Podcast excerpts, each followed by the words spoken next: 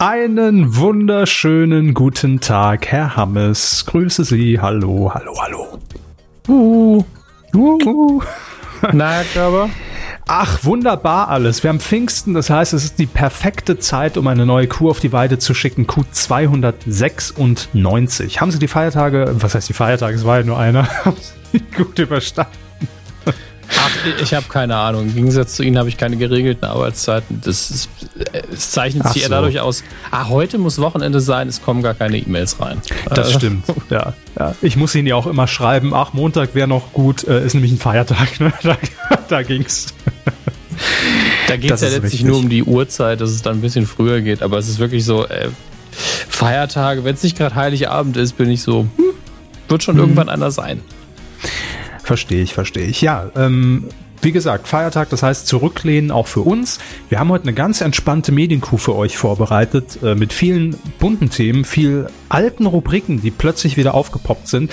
Ähm, aber auch viel Neuem, denn sie waren im Kino und es läuft ja auch wieder viel Neues im Fernsehen und es gibt vor allem eine Personalie, die, wenn sie so kommt, wahrscheinlich die TV-Sensation 2019 werden könnte. Aber worum es genau geht, das hören wir uns jetzt an in den nächsten, äh, grob würde ich schätzen, dreieinhalb Stunden, die wir jetzt wirklich vorbereitet haben. Ne? Zurücklehnen oh, und, und bitteschön. Medienkuh. Der Podcast rund um Film, Funk und Fernsehen. Mit Kevin Körber. Grüß Gott. Dominik Hammes. Hallo. Und diesen Themen. Abgeräumt. Der ESC in der Rekuspektive. Ich glaube, den hatten wir noch nicht, das Wortspiel. Ich hoffe. Angeboten. Otto will zu den Kakerlaken. Mhm. Am Mittag. RTL 2 bringt Hartz IV in die Daytime und Action. Pastewka Drehstart für neue Staffel. Ach, die Dödel. das Sehr stand schön. auch im Teaser genauso, ne? Schön wär's. Schön Deshalb wär's. haben wir es abgelesen. Ähm, warum ich gerade eben in, in, in, in diesem bayerischen Grüß Gott gegrüßt habe. Ähm, ich habe noch eine äh, Servus, mein Gott. Äh, ich habe noch eine Beobachtung, die ich hier teilen will. Ich war nämlich heute äh, heute Vormittag am äh, Hauptbahnhof in München unterwegs ich wollte gucken, ob der Transrapid schon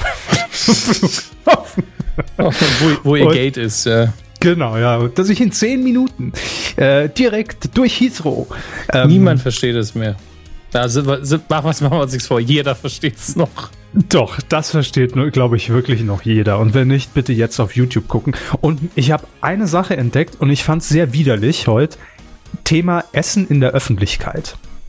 Om, nom, nom. Generell ein schwieriges Thema und es gibt Gerichte, bei denen es einfach meiner Meinung nach nicht geht. Also, dass man die in der Öffentlichkeit verzehrt. Eines davon, heute gesehen am München Hauptbahnhof. Da, das Oberlandgericht. Oh Gott. es ist, nein. Grillhähnchen. ist schwierig. Grillhähnchen. ich schon gar nicht. Also Ganzes, ne? Äh, natürlich ein ganzes. Im Gehen, also da gibt's ja vorne, wenn man, das ist ja ein Sackbahnhof, ein sogenannter, der Münchner Bahnhof. Das heißt, da ist Schluss, da geht's nicht weiter. Wenn man es so ausspricht, dann klingt das einfach pervers. Das ist ein Sackbahnhof. da da geht's auch, richtig zur Sache. Da hängen auch viele rum, ja. Und äh, dann gibt's natürlich vorne diesen Buden und da gibt's unter anderem so einen Händelstand. Typisch, natürlich, man ist in München erstmal ah, Weißbier und ein Händel. So, und da habe ich jemanden gesehen, der hat sich wirklich so ein ganzes Grillhähnchen im, in der Alufolie mit dem ist er über, eine, über Richtung Gleis gelaufen und hat das so abgefressen. Ich fand es so widerlich. Ich finde, das äh, Grillhähnchen gehört definitiv zu den Gerichten, die man nicht in der Öffentlichkeit essen dürfte. Es müsste ein Verbot geben, gerade hier in München erwarte ich das.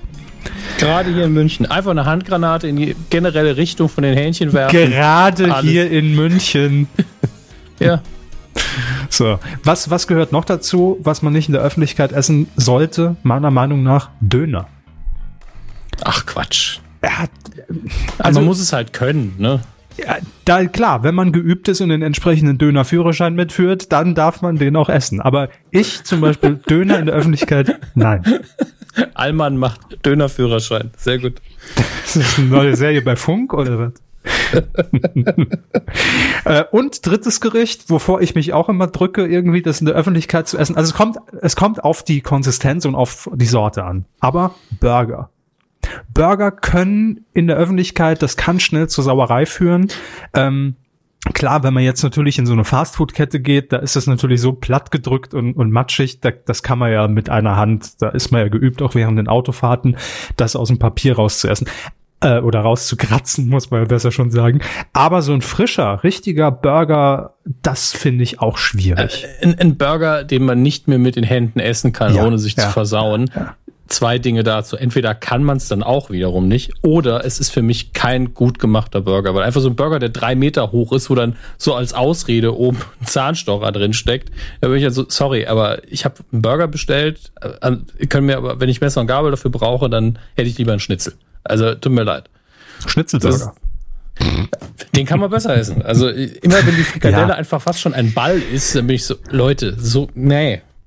So also stellt ich, man das, nicht her. Das, das ist toll für so ein Produktfoto, ne? Wenn man sieht, wie ja. schön der gestapelt ist, kaufe ich, aber das will ich nicht essen. Also zumindest nicht in der Öffentlichkeit. Wenn ich mir den zu Hause reinpfeife, wo keiner hinguckt, ist es mir egal. Oder auch Chicken Wings. Äh, sind wir wieder beim Hähnchen. Schwierig. Alles mit Hähnchen in der Öffentlichkeit. Hm. Alles mit, alles mit Knochen. Also ich würde auch keine Spare Ribs in der Öffentlichkeit essen. Ich esse genau. die schon so ja, nicht gerne, genau. wenn man einfach hinterher man kann duschen gehen. Das ist nicht schön. Gut, gibt's ja auch am Münchner Hauptbahnhof, ne? Duschen. Ja, klar. Ja, ich meine, wenn man da genügend Steine wirft, kommt der Wasserwerfer. Das Wahrscheinlich ist, ist, der Herr einfach mit ja. seinem mit seinem Händel in die Dusche im München Hauptbahnhof und dann mit, mit dem Transrapid zum, zum, zum Gate. Ne? Ja, das ist schön. So, das war nur meine Beobachtung des Tages. Wollte ich kurz loswerden. Die Gerichte, die großen fünf Gerichte, die man nicht in der Öffentlichkeit essen darf. Wenn ihr noch weitere habt, gerne in die Kommentare Folge 256 und äh, gehen wir in die erste Rubrik, bitte. Denn wir haben auch zahlreiche Beobachtungen getätigt während des Eurovision Song Contests. Nicht was Nationalgerichte angeht, sondern was die Auftritte angeht, was die Künstler angeht, was die Performance, die Bühne angeht. Ähm, und sogar Sie, Herr Hammes, man hat es bei Twitter gesehen, haben den ESC verfolgt in diesem Jahr. Ne? Es ist bei mir Warum? immer das Gleiche. jedes Jahr ist das Gleiche. Ich habe instinktiv nicht so viel Lust, ihn mir anzuschauen. Hm. Dann fragt man von, aber wollen wir mal gucken? Und ich so, ja, gut. Und dann sitze ich damit so, wenn ich, wenn ich darüber twittere, dann kann ich ihn mir angucken. Im ja. Schnitt zwei bis drei Tweets pro Song. Und ich bin dann einfach auch die ganze Zeit dran. Also ich bin nur am Tippen. Das und stimmt. dann funktioniert's. Ja. Dann funktioniert's. Also wirklich im Schlagtakt konnte man das verfolgen auf meinem Account. Ich habe bestimmt zehn neue Follower bekommen und sieben verloren gleichzeitig. Ähm, einige waren so schlau und haben es einfach gemutet. Deswegen macht man ja die Hashtags. Aber als, wie ich immer am Schluss auch twittere, als Faith-Beschaffungsmaßnahme finde ich das in jedem Jahr sehr schön. Und ich twittere auch, ohne es bis nach der Sendung zu realisieren, immer einen Tweet, der genau gleich ist wie im Jahr davor, nämlich jedes Mal die, die Texte von, na, wie heißt er? Jetzt habe ich seinen Namen wieder vergessen, Peter, Peter Obern, ja. gehören ins Deutschabitur. Das twitter ich jedes Jahr und vergesse immer, dass ich es schon mal getwittert habe, weil man die so gut interpretieren kann stellenweise. Es macht einen tierischen Spaß. Ja, aber natürlich twittern sie es auch als, als Nostradamus immer nur so lange, bis es dann auch in die Realität umgesetzt wird. Das fehlt noch in ihrer Liste. Ne? Es kann gut sein, dass es schon passiert ist, dann wurde es mir nicht zugänglich gemacht. Das Deutschabitur selbst wenn man Zentralabiture nimmt, gibt es ja mehrere in Deutschland jedes Jahr. Also kann du durchaus Abiture? sein, dass es schon passiert ist. Was? Abit Abiture, ja. ja. Ja, verstehe schon. Aber so geht's mir auch. Also ich äh, bin beim ESC auch immer so, wir, wir stellen uns ja auch, glaube ich, jedes Jahr vor dem ESC hier immer wieder die Frage, sollen wir das Ding mal live wieder kommentieren? Nee, wir haben es ja noch nie kommentiert, aber sollen wir es mal live kommentieren? Aber es, es ist ja schon. Sich eine, so an. Es fühlt sich so an, ja, aber es ist ja natürlich schon eine relativ lange Strecke und äh, und irgendwie denkt man sich dann, ach nee, wahrscheinlich gucke ich es dieses Jahr nicht mal. Und dann sehe ich mich trotzdem wieder irgendwie vor der Glotze hängen und dann denke ich mir, ja komm, es läuft eh nix, gucke guck ich halt mal rein und nur mit Twitter macht der ESC Spaß. Punkt. Also dann gucke ich mir das gerne an, aber das gilt ja auch für viele Formate. Ne? Twitter macht's einfach besser. Und so auch der ESC. Ähm, in diesem Jahr, was ist hängen geblieben? Es ist ja jetzt schon wieder ungefähr eine Woche her gefühlt. Nee, es ist schon wieder eine Woche, eine Woche her. Ähm, was ist hängen geblieben vom 63. Eurovision Song Contest aus äh, Portugal? Ähm, zum einen finde ich, dass alle Performances irgendwie gut waren. Also es war jetzt keine dabei, wie wir das so äh, Mitte, Ende der 90er Jahre hatten, was so wirklich eine völlige Gaga-Veranstaltung war. Gut, außer der, also der, der, der Gewinnersong. Ähm, aber ansonsten war das alles okay. Also natürlich konnte man hier sagen, was ist das denn und wer ist das denn? Warum imitiert er denn hier äh, Anastasia? Aber im Grunde genommen alles nicht verkehrt. Oder? Sie meinen jetzt von der Bühnenshow her oder von ja, dem Song? Oder, ja, ja. Oder da, war, da, waren, da waren jetzt keine, keine drei Omas hier aus Russland, die irgendwie Butter gestampft haben auf der Bühne. Ne? So was, so was so, Verrücktes sie, hatten sie, sie nicht. tun wieder was zusammen. Das eine Mal wurde, wurde Butter hergestellt von Damen in, mit sehr tief ausgeschnittenem Dekolleté. Und im anderen Fall kamen alte Omas aus Russland auf die Bühne, die ah. Plätzchen gebacken haben und die waren cool. Ja. Im Stimmt. anderen Fall okay. war halt dieser über, übertriebene äh, sexy Aspekt auf der Bühne den fand ich dann aber auch schon wieder so überzogen, dass er witzig war. Also aber ja, stimmt. Ich glaube, das war Polen damals mit dem mit dem Butterstampferin. Ja, richtig. Ja. Na gut, nächstes Jahr wissen wir, was kommt. Omas die Butter stampfen und Polen die Plätzchen backen. Nein, ich weiß es nicht. Aber genau sowas meinte ich. Das ist mir jetzt zumindest in diesem Fall nicht in Erinnerung geblieben. Ne? Also es war alles okay irgendwie. Und zu vielen Titeln und zu vielen Ländern, da wusste man auch nicht, was man twittern soll, weil es einfach zu belanglos war. Relativ häufig festgestellt. Naja, ähm, was blieb noch hängen? Deutschland, völlig überraschend, niemand hat damit gerechnet, Platz vier. Also auf einmal kamen Punkte, wo man schon dachte, was, das hatten wir seit Lena nicht mehr. Und ähm, war auch war ein okayer Song. Also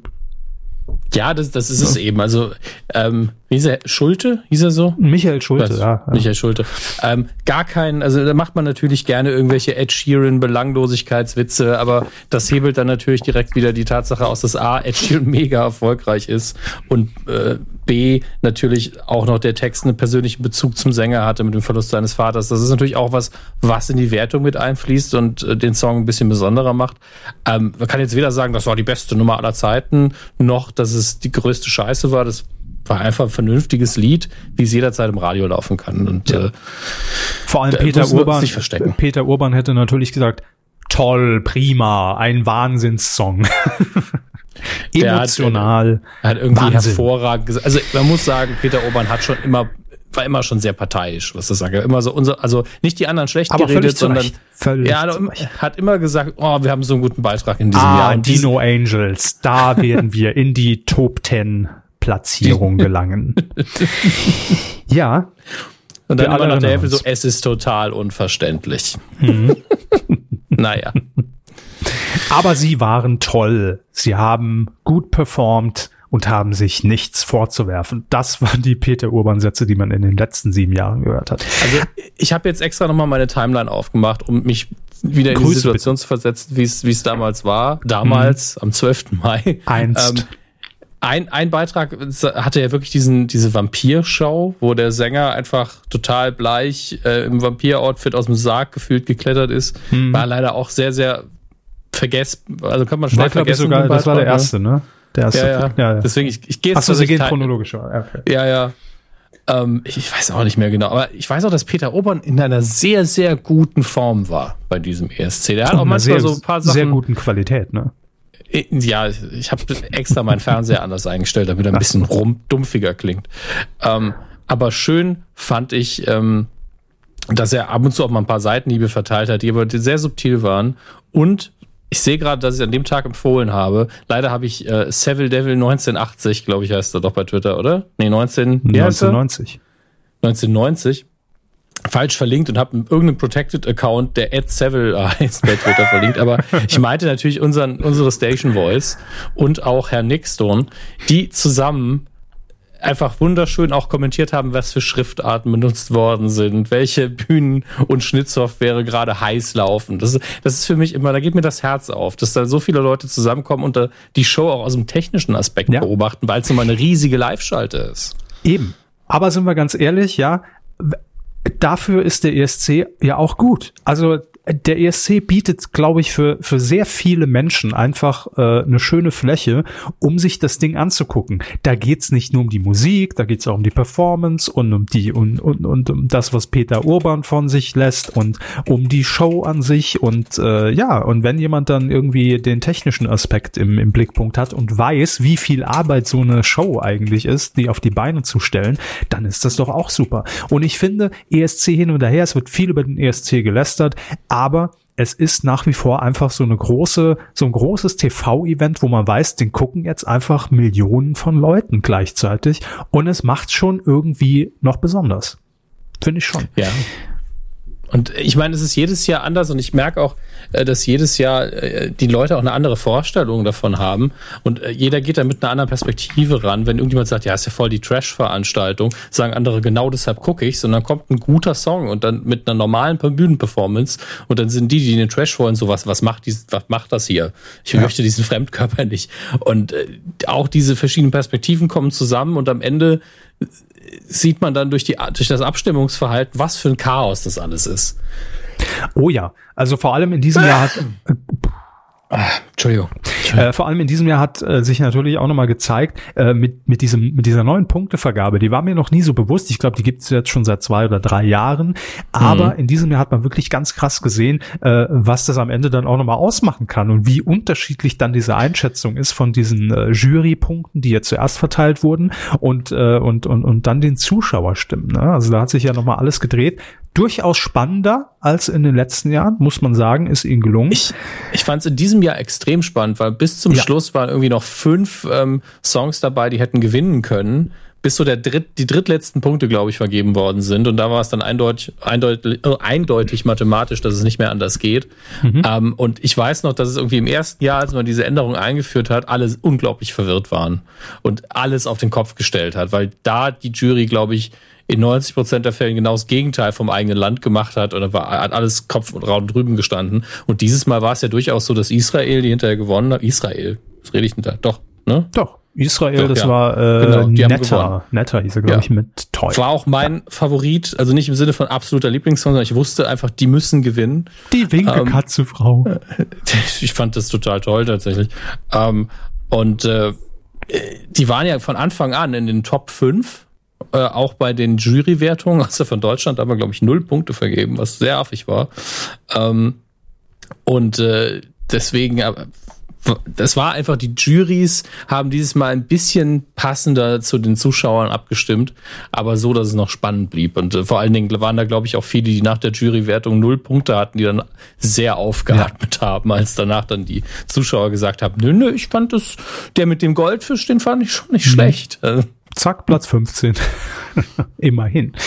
Mhm. Ja, ähm, das stimmt schon. Also ich war trotzdem bei dieser bei dieser Punktevergabe so ein bisschen verwirrt, ähm, als als man dann wusste, okay, so läuft der Hase, ging es. Aber ich finde auch, das sollte man, ich habe es auch getwittert, für die Weltmeisterschaft einfach genauso festlegen, dass die die Weltmeisterschaft so entschieden wird, ja, dass dann einfach abgestimmt werden darf. Es gibt eine Jury, die bewerten die Spiele und dann dürfen die Zuschauer voten, wer gewinnt und weiterkommt. Finde ich, sollte man so äh, übernehmen bei der UEFA und, und FIFA. Gut. Auch bei EU-Parlament am besten. Ja, auch Bundestagswahl. Ne? Finde ich alles Gibt's, gut. Kann man, kann man genauso an, anwenden, alles.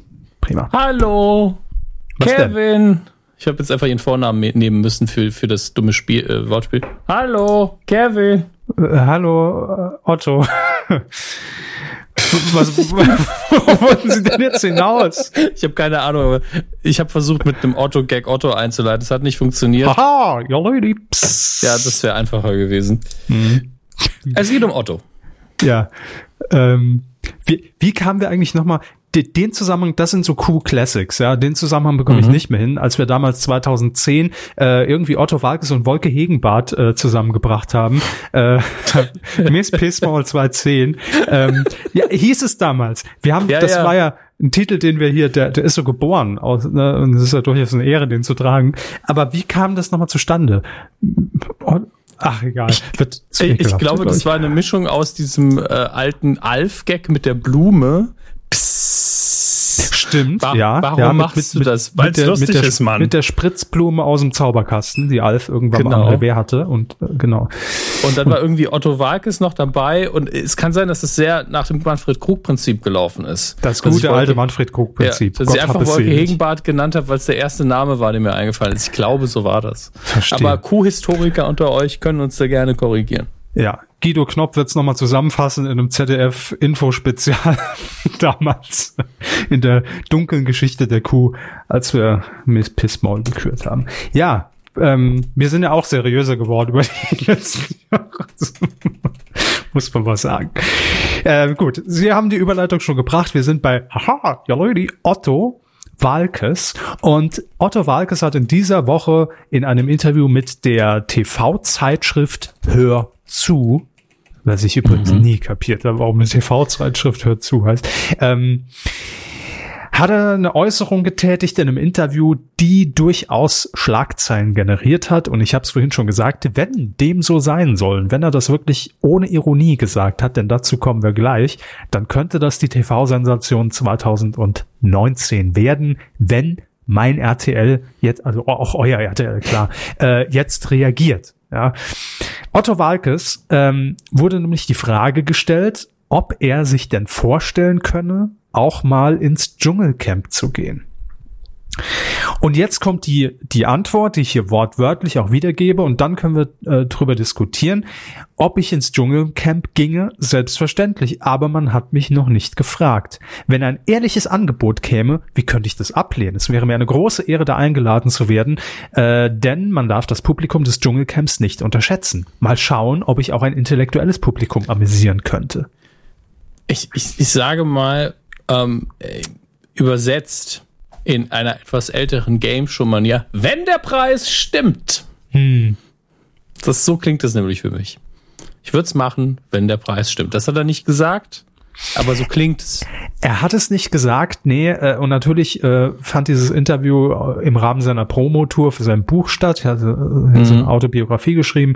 Ähm, ich bin mir noch unsicher. Also man kann sich ja vorstellen, wenn Otto das sagt und dann ist die Frage, nimmt man das auch so für bare Münze? Ist das ernst gemeint, was er da sagt? Oder oder oder wollte er damit nur sagen, äh, nie im Leben? ja, das ich bin mir noch unschlüssig. Aber wenn dann wird man bei RTL natürlich gerade nach dem Desaster 2018 jetzt schon sagen, zückt mal äh, hier un, un, un, unser Scheckbuch den Otto, den nehmen wir. Also da wäre RTL ja blöd, wenn, wenn man darauf jetzt nicht zumindest irgendwie äh, mal eine Anfrage rausschickt, ne? Otto im ja. Dschungelcamp. Wo, wollen wir das sehen? Also wäre das, also es wäre natürlich ein, ein Coup des Jahres für RTL. Naja, man darf Ach, ja nicht vergessen, also dass bitte. es auch mehr als einmal schon diese ähm, Nein, einfach nur die Tatsache, dass jemand, den man von was anderem kennt und der einen gewissen Comedy-Legendenstatus in Deutschland hat, auf einmal im Dschungelcamp ist es für mich noch keine Kuh des Jahres wert. Nein, das meine ich überhaupt nicht. Natürlich gab es die auch in der Vergangenheit schon, aber ich finde jetzt, äh, äh, es, es, gibt ja, es gibt ja so verschiedene Abstufungen. Und wenn man den Namen Otto Walkes natürlich nimmt und Otto Walkes nimmt an einer Sendung wie im Dschungelcamp teil, ist das ein A-Promi-Name. Ja, klar. Also absolut. Und aber deshalb meinte ich nur, Coup des Jahres für RTL. Ob der da nach zwei Tagen wieder geht, völlig egal, aber einfach nur, was, was den, den, den, den Presseaufschlag damit anginge, das wäre schon. Ich glaube schlecht. nämlich auch, dass genau das äh, eintreten würde. Also der, der Helmut Berger-Effekt. aber Helmut Berger war verglichen mit Otto Walkes, wäre das für mich äh, äh B bis C Promi. Klar, aber ich meinte, taucht kurz auf, bleibt bei Otto vielleicht eine Woche, dass er noch ein bisschen am, am Lagerfeuer Gitarre spielen darf Aha. oder sowas. Und im Camp, ja. ja, da sitzt das kleine Ottili. Genau, zieht er seine Nummer durch, macht, lassen lässt noch ein paar persönliche Dinge raus, weil die Leute natürlich auch von ihm wissen wollen, na, wie ist der so persönlich? Also die, die im Lager sind und die nicht, nicht persönlich kennen. Und dann aber irgendwann so, ah, keine Ahnung, meine Stadt braucht mich oder sowas. meine Stadt braucht Wie, wie Batman verzieht er sich dann einfach. Und ja, dann geht er ins Dschungeltelefon, zieht sich das rote Cape an und fliegt aus dem Dschungel raus. Ah, ne? ja, dann ist er weg. Also so, so stelle ich es mir vor. Das wäre ja. niemand möchte sehen, wie Otto Walkes über Wochen gefühlt zumindest in diesem Camp einfach irgendwann keinen Bock mehr hat. Das möchte auch niemand sehen. Nee, eben. Also ich will nicht, und, und das ist halt genau der, der, der Punkt und die Frage, die man sich stellen muss, will man Otto Walkes da sehen? Also man kann von ihm halten, was man will und inzwischen sagen, der ist ja, äh, gehört, gehört ja irgendwie schon ins Museum und, und wiederholt nur seine alten Gags von aus den 70ern. Aber dennoch darf man nicht vergessen, dass Otto Walkes halt in, in, in der früheren Zeit wirklich eine Riesennummer war. Und will man das sehen, dass sich jemand so sein, sein Lebenswerk eigentlich dann, ich, ich sag jetzt mal provokant äh, demontiert, indem er ins Dschungelcamp geht? Will man das? Weiß ich nicht. Ich, will, ich bin noch unschlüssig, ob ich das gut finden würde oder nicht, Otto da zu sehen. Hm. Also, was man eben Verona Feldbusch, damals hieß sie ja noch so, ähm, hat das damals doch bei Big Brother ganz gut gemacht. Sie war einfach nur kurz im Haus. Ja, aber das ist was anderes. Also das war ja wirklich so ein, ein, ein, ein gezielter Promi-Besuch, einen Tag lang mit eigener Toilette und ich komme mal rein und, und äh, es gibt auch irgendwie wahrscheinlich vertraglich geregelt, wo mich die Kamera filmen darf und wo nicht. Und dann am nächsten Tag gehe ich wieder raus. Das ist, finde ich, was anderes. Ja, aber da war es einfach nur allen klar, als es Guido Westerwelle war auch drin. Ja, genau. Und äh, der Unterschied ist ja eindeutig. Es war von Anfang an klar, dass es nur ein kurzer Besuch ist, auch weil da ja zu dem Zeitpunkt, glaube ich, nur Normalos im Container waren. Das war eine normale Staffel, ja. Ja, und hier sind es ja immer Promis. Das heißt, selbst wenn unter, naja, mehr oder minder, äh, wenn unter der Haube jedem klar ist, ey, der geht einfach nach vier Tagen, das haben wir schon abgesprochen, wird es ja trotzdem nach außen kommuniziert, als er ist dabei, er tritt an, er versucht mhm. zu gewinnen. Ja, das und, ne? Halt ich sehe halt immer nur Klaus hier von Klaus und Klaus, wie, wie, wie er irgendwie sich die Buchse runterzieht und der Sack baumelt in der Kamera. Das will ich von Otto einfach nicht sehen. Das wäre, das ist entwürdigend. Das will ich, das will ich nicht. Und ich will auch nicht den Helmut Berger Effekt, dass er da einfach sich wund liegt in der Hängematte. Das ist, oder, oder, oder, oder, oder Harry Weinfort, der einfach nichts macht, der einfach da liegt und Mücken einatmet, 14 Tage lang. Das ist, will ich nicht bei Otto. Ich will den schützen. Also ich würde ich würde es ganz gut finden, glaube ich, aber äh, wenn er so eine Dschungelprüfung macht, nee, mache ich nicht. So, und dann äh, geht er wieder. Vielleicht, ja. Aber ich will den da nicht 14 Tage äh, im, im Dschungel hocken sehen. Nee. Also sie wollen entweder ein Otto Walkes, der, wie ich schon gesagt habe, schnell wieder verschwindet, nachdem er seine Show durchgezogen ja, hat. Ja. Oder ein Otto Walkes, der wie voll auf Steroiden ist und jede Dschungelprüfung besteht und einfach Bock auf die Scheiße hat. Oder so. Oder so. Wenn, wenn er, wenn er komplett souverän durchzieht und man merkt ihm wirklich an, der mag das, ja, und hat sich das sehr reiflich überlegt und kämpft da auch und will der Dschungelkönig werden. Von mir aus soll er es machen. Äh, ich finde es jetzt nicht so verwerflich in dem Sinne, aber ja, ich will nicht, dass er, dass er so eine gebrochene Existenz äh, ist, die da reingeht und dann so einfach nur wie so ein Schluck Wasser da irgendwie rumhängt. Das will ich nicht. Nee. Aber abwarten. Wir reden hier ja noch über Dinge, die nur vielleicht überhaupt und eventuell und ne, warten ja, wir es mal jetzt, ab. Jetzt haben wir alles vorhergesagt, was passieren kann. Wenn sie jetzt noch irgendeine Variante dazwischen finden, die wir nicht vorhergesehen haben, dann Hut ab. Nö, ich bin jetzt fertig. Ja, ich habe das. Nein, ich meine nicht Sie. Alles. Ich meine ja, wenn RTL und Otto es schaffen, so. irgendwas zu machen, was wir noch nicht angesprochen haben jetzt, dann Hut ab. Vielleicht sitzen auch die restlichen Camper einfach alle gefesselt ums Lagerfeuer und Otto singt 14 Tage lang durch. Das könnte auch sein. Das so ist wie so, Trobadix, ja. Ja, so eine Waterboarding-Maßnahme im Dschungel. Man muss ja ein bisschen für frischen Wind sorgen und, und Otto macht alles. Otto kocht und füttert die Leute dann und, und geht zu allen Dschungelprüfungen und ansonsten wird nur gesungen. Seine Greatest Hits, 14 Tage lang, nonstop. Auch immer mit den wehenden Haaren so aus dem Bild. Haha, dung, dung, dung. Ja, und natürlich können wir das auch schon mal vorweg orakeln. Äh, Luxusgegenstand von Otto ist natürlich die Mütze. Ja, das ist, hm, ich weiß nicht, ich glaube, die Mütze gehört einfach zu den Klamotten, oder? Wie? Er kann doch einfach einen von diesen Dschungelhüten tragen, die immer da sind. Ach ja, stimmt. Aber dann ich glaube, er würde eher die Gitarre mitnehmen. Okay, ja gut, ja, dann eher, stimmt. Dann eher die Gitarre, da haben wir auch alle was von, ne? Ja. So. Genug orakelt, wir werden äh, das natürlich weiter verfolgen und vielleicht ja dann schon, wenn die ersten Spekulationen kommen, meistens ja so hm, November, Dezember rum, ähm, in Erfahrung bringen, ob das denn geklappt hat. So, äh, wir kommen zu RTL 2 und RTL 2 hat derzeit einen riesen Erfolg und zwar mit, wir haben es in den letzten Folgen hier schon besprochen, Hartz IV. Äh, wie man das so schön früher flapsig gesagt hat, Hartz IV TV, ja, ist es im Prinzip. Ähm, und fahren damit richtig gute Quoten ein, nämlich mit den ähm, durchaus ernst gemeinten und gut gemachten Dokumentationen Harz und Herzlich. Das ist diese Dokumentation über die Benz-Baracken in Mannheim, die sehr gut laufen. Und ähm, dann auch noch Armes Deutschland. Ist auch noch so eine Reihe. Äh, zwei, äh, zweistellige Marktanteile dienstags in der Primetime. Und da hat man bei RTL 2 natürlich gesagt, was machen wir? Wir müssen den Erfolg in die anderen Slots einfach rüberziehen. Und wo läuft's im Moment eher so, naja, gegen Shopping Queen und, und, und Bares für Rares? Richtig am Nachmittag. Also gibt es ab dem 4. Juni äh, zuerst fünf Doppelfolgen, neue Folgen am Nachmittag um 16 Uhr, montags bis freitags von Harz und Herzlich, Tag für Tag, Benz Baracken heißt es jetzt einfach. Benz Baracken Tag und Nacht hätte ich es einfach konsequent Gottes genannt. Ähm, Kamerateam ist dort unterwegs, zeigt dort den Alltag und äh, wohl auch die Entwicklung, die es jetzt äh, gab seit der letzten Primetime-Ausgabe. Und da versucht man jetzt, ob dieses Genre ähm, Doku, also es ist ja eher eine Doku, äh, ob das auch am Nachmittag funktionieren könnte. Klar, könnte. Ja. Und es gibt noch eine weitere Doku äh, oder eine Reportage von Spiegel TV produziert, nennt sich Hartes Deutschland, Leben im Brennpunkt. Was sind auch alle, alle Floskeln irgendwie in diesen Titel rein. Äh, die läuft am 7. Juni dann wieder zur Primetime. Da geht's um das Frankfurter Bahnhofsviertel. Hm.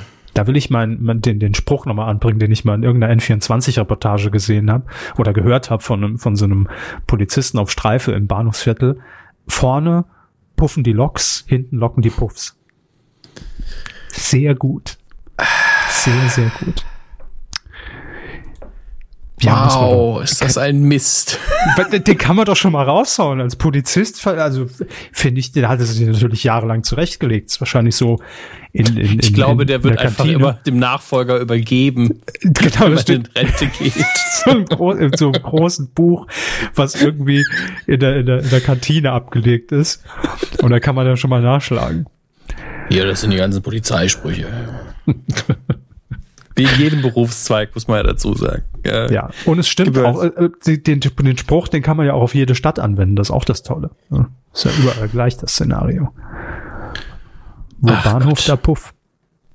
Das ist richtig. Und Grillhähnchen. Also zumindest, zumindest früher war das mit den, also es gibt durchaus Bahnstrecken, wo man aussteigt und man guckt einfach nur ein bisschen geradeaus, weiß man schon, was für ein Berufszweig einem gegenübersteht. Also die Fahrkarten naja. bitte. ähm, noch eine ganz kurze Mini-Meldung, aber viele von euch wird es natürlich freuen. Es war ja schon im Januar bekannt, dass Pastewka bei Amazon Prime weitergeht in die dann neunte Staffel ist es schon. Ach du Scheiße. Ja, doch, ist die neunte Staffel. Und äh, jetzt wurde bekannt, dass die Dreharbeiten dazu vergangene Woche, heute ist im Übrigen der 21. Mai 2018, vergangene Woche haben die Dreharbeiten zu Pastewka gestartet.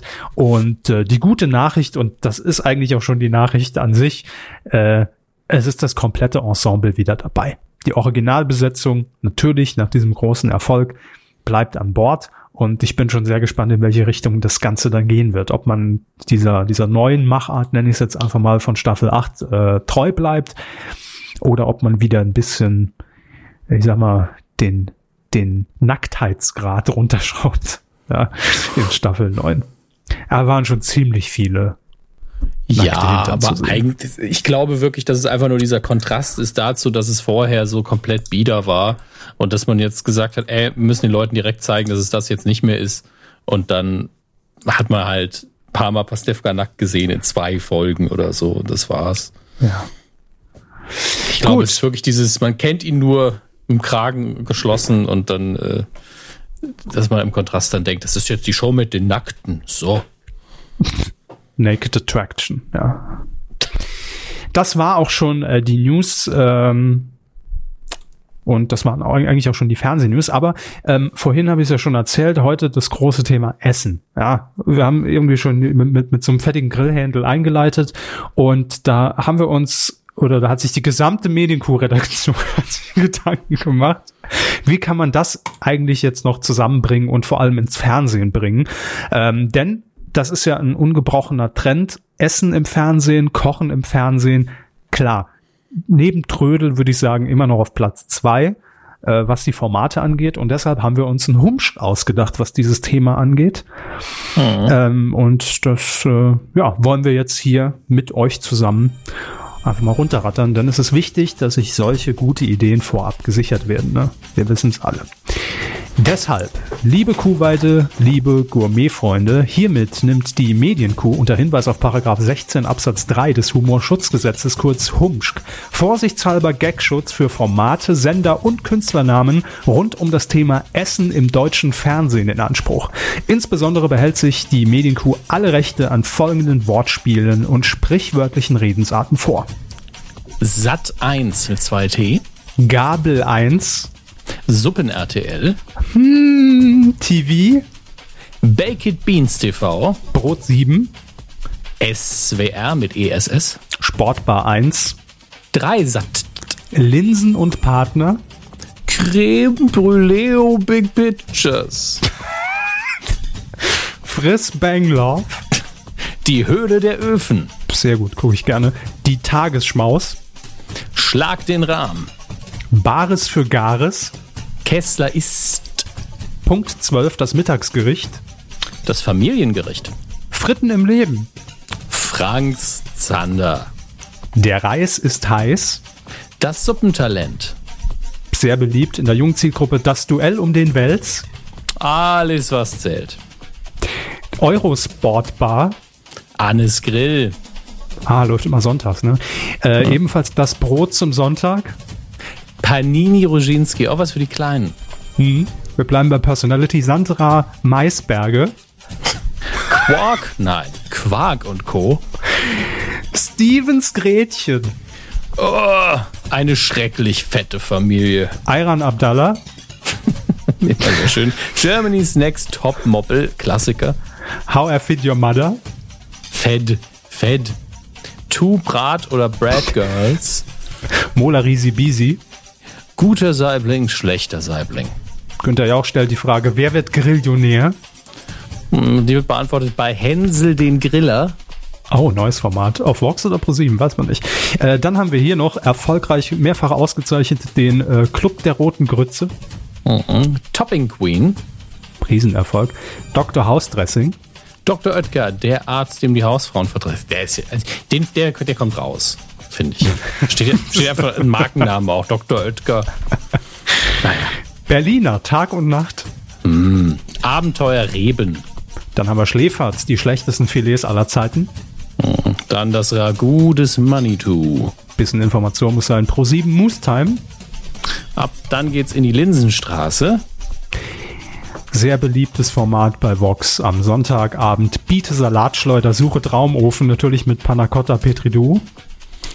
Man darf das Talken nicht vergessen. Annemarie Warmcross macht allerdings keine Talksendung, Dominik. Schöne Überleitung, hat nicht funktioniert. Machen wir weiter mit dem Klassiker. Mhm. Früher in den 80ern gerne gegessen, ja. die Schwarzbrotklinik. Mm. Hallöchen, die ultimative Schmatzshow mit Olive Geißen. Wieso steht der Olive? Das mit Olive Geißen. Ah, Olive. Das Verstehen ist, ei, ei. Damit habe ich auch nicht mehr gerechnet hier. Weil nach Schmatzen dachte ich, komm nicht mehr. Ja. Ach du liebe Zeit. Investigativ bei Sternfrucht TV. Dann endlich mal was um satt zu werden. Dafür sorgt der Knödeltrupp. Pflaumentausch. Mit Kai Pflaume? Wirklich? Fände ich schön. Schwiegertochter geschmort mit Vera in die Venen. Ja, dann ähnliches Format Bauernbrot sucht Frau. Das aktuelle Kochstudio. Wir hatten ihn gerade eben, Drehstartmeldung. Bastian Pastete. Und zum Abschluss wird es nochmal ein bisschen rhythmisch. Let's Dance. Wer Wortspiele und Redewendungen zu diesem Thema abkupfert oder selbst macht und oder abgekupferte oder selbstgemachte Wortspiele in Umlauf bringt, der wird mit neuen Datenschutzrichtlinien bestraft. Herzlichen Glückwunsch dazu. So, das war unser Hump. Musst einfach mal raus, ähm, damit hier keine Verwirrung in Zukunft besteht. Ne? Ich habe jetzt Hunger. Ja, dann gut. Coup der Woche. Es geht um die Süddeutsche Zeitung. Ich habe das nur am Rande mitbekommen, muss ich direkt schon mal sagen. Informieren Sie mich da mal. Ja, okay, dann ist Ihre Meinung jetzt natürlich umso gefragter, wenn Sie jetzt äh, das, das Ganze er hat keine Ahnung. Er ist ein Experte. bisschen neutral betrachten. Es geht darum, dass die Süddeutsche Zeitung nach dem ESC, ich glaube Montag nach dem ESC, eine Karikatur veröffentlicht hat. So, soweit mhm. nichts Schlimmes und nichts Außergewöhnliches. Ich beschreibe Ihnen ganz kurz, was auf dieser Karikatur zu sehen war. Wir haben eben gesagt, ESC-Gewinnerin Netta aus Israel. Und auf dieser Karikatur war zu sehen der Premierminister Israels, nämlich Benjamin Netanyahu, ich glaube, so wird er ausgesprochen, äh, im Kostüm der Winkekatzenfrau. Und soweit so gut. Er hält dann allerdings äh, eine Rakete inklusive Davidstern in die Höhe und drunter oder an der Seite steht nächstes Jahr in Jerusalem. So. Könnte man jetzt sagen, ja, ist eine Karikatur. Das darf das, ja, alles ein bisschen überspitzt darstellen. Man könnte aber auch einfach sagen, antisemitisch hochziehen, was die Süddeutsche Zeitung da veröffentlicht hat. Ähm, und ja, da gab es durchaus kontroverse Diskussionen. Natürlich hat das Ding direkt bei Twitter die Runde gemacht. Jeder hatte seine Meinung dazu. Und ähm, jetzt war die große Frage, die Süddeutsche Zeitung hat sich danach auch entschuldigt, dass man das veröffentlicht hat. Und äh, man hat dann auch natürlich beim Karikaturisten selbst nachgefragt und gesagt, wollen Sie sich auch noch entschuldigen, Herr äh, Hanitsch heißt er. Und dann hat er gesagt, äh, lassen Sie mich kurz nachdenken. Nö, äh, er entschuldigt sich nicht. Äh, er hat gegenüber dem Redaktionsnetzwerk Deutschland gesagt, ich wollte damit sagen, dass Netanyahu den Sieg seiner Landesfrau Netta beim ESC missbraucht hat. Aha. Also, wenn dann überhaupt, wird er den doch noch missbrauchen, mhm. oder? Aber egal. Ähm, jedenfalls, er hat sich nicht entschuldigt, weil er gesagt hat, ähm, nö, das äh, ist eine Karikatur und es muss irgendwie das auch aushalten und das ist der Sinn einer Karikatur. Ne? Sie soll das Ganze verzerren und anders darstellen. So weit, so gut. Da, da will ich jetzt mich auch gar nicht irgendwie zu äußern oder das irgendwie bewerten. Aber was ich mich jetzt gefragt habe, denn das hat jetzt als Reaktion darauf äh, oder fast schon als Überreaktion zutage gebracht, dass die Süddeutsche Zeitung äh, Hanitsch, der das gezeichnet hat, rausgeschmissen hat. Ja, jetzt ist die Frage, hm, wer hat denn jetzt hier den Fladen der Woche gelandet? Für mich dennoch die Süddeutsche Zeitung. Denn irgendwie ist es ja schon komisch, dass dann diese Karikatur dann doch in der gedruckten Ausgabe der Süddeutschen Zeitung landete und nicht irgendwie nur angeliefert wurde und man dann innerhalb der Redaktion, wer auch immer, das dann freigegeben hat, gesagt hat, ja, haha, schon ganz witzig, aber können wir nicht machen, Leute. Das ist wirklich so eine, so eine Unfallsituation. Also ich möchte die Schuld niemandem absprechen. Ich wüsste aber jetzt akkus auch nicht, wem ich sie zusprechen muss. Denn ähm, ich habe eben das Ganze nochmal gegoogelt, um nochmal ein Bild zu finden, weil die Süddeutsche hat es, glaube ich, offline genommen. Natürlich findet man es trotzdem noch. Mhm. Bin dabei auf einen Artikel von der Frankfurter Rundschau äh, gestoßen. Den habe ich nicht gelesen, gebe ich sofort zu. Ich habe mir das Bild angeguckt, die Überschrift gelesen und dann aber lesen Sie dazu auch. Und das ist das Faszinierende. Der Artikel heißt Politikwissenschaftler, Doppelpunkt, Netanyahu-Karikatur ist antisemitisch. Man hat also einen Experten befragt, einen Politikwissenschaftler. Dann scrollt mhm. mal weiter runter, lesen Sie dazu, Historiker, Doppelpunkt, Netanyahu-Karikatur ist nicht antisemitisch. So. ist ja auch gut, dass es verschiedene Meinungen gibt, auch bei sowas. Ja. Und zeigt und, aber auch schon mal, wie, wie schwer diese Bewertung fällt. Und genau das ist dann der Punkt, wo man als Redaktion natürlich sagen müsste, wollen wir diese Debatte und gehen wir das bewusst ein? Ja. Eben. Und, und aber, aber, und da aber sollte man sagen, nein, machen wir vielleicht nicht. Und ich habe irgendwo gelesen, dass die ähm, äh, verantwortlichen Redakteure zum Teil nicht da waren, als die Entscheidung gefällt werden musste. Ob ja, stimmt, ich glaube, die waren gerade irgendwie, irgendwie im Badeurlaub oder was weiß ich, keine Ahnung. Hatten auf jeden Schwierig. Fall, hatten auf jeden Fall jetzt nicht das, das Schluss endliche Sagen darüber, machen wir das oder nicht. Aber das ist mir auch ganz ehrlich gesagt scheißegal, weil irgendjemand muss entschlossen haben in der Freigabe, ja, wir nehmen das ins Blatt. Wir geben das ja. in Druck. Denn Herr Hanitsch hat das Ding nicht selbst im Keller gedruckt. Ob das jetzt antisemitisch ist oder nicht, die, die Diskussion äh, ist wieder eine ganz andere. Das, das überlasse ja. ich auch gerne Experten, die sollen das bewerten und, und der eine sagt ja und der andere sagt nee, der andere sagt, oh ja, kann man so oder so sehen.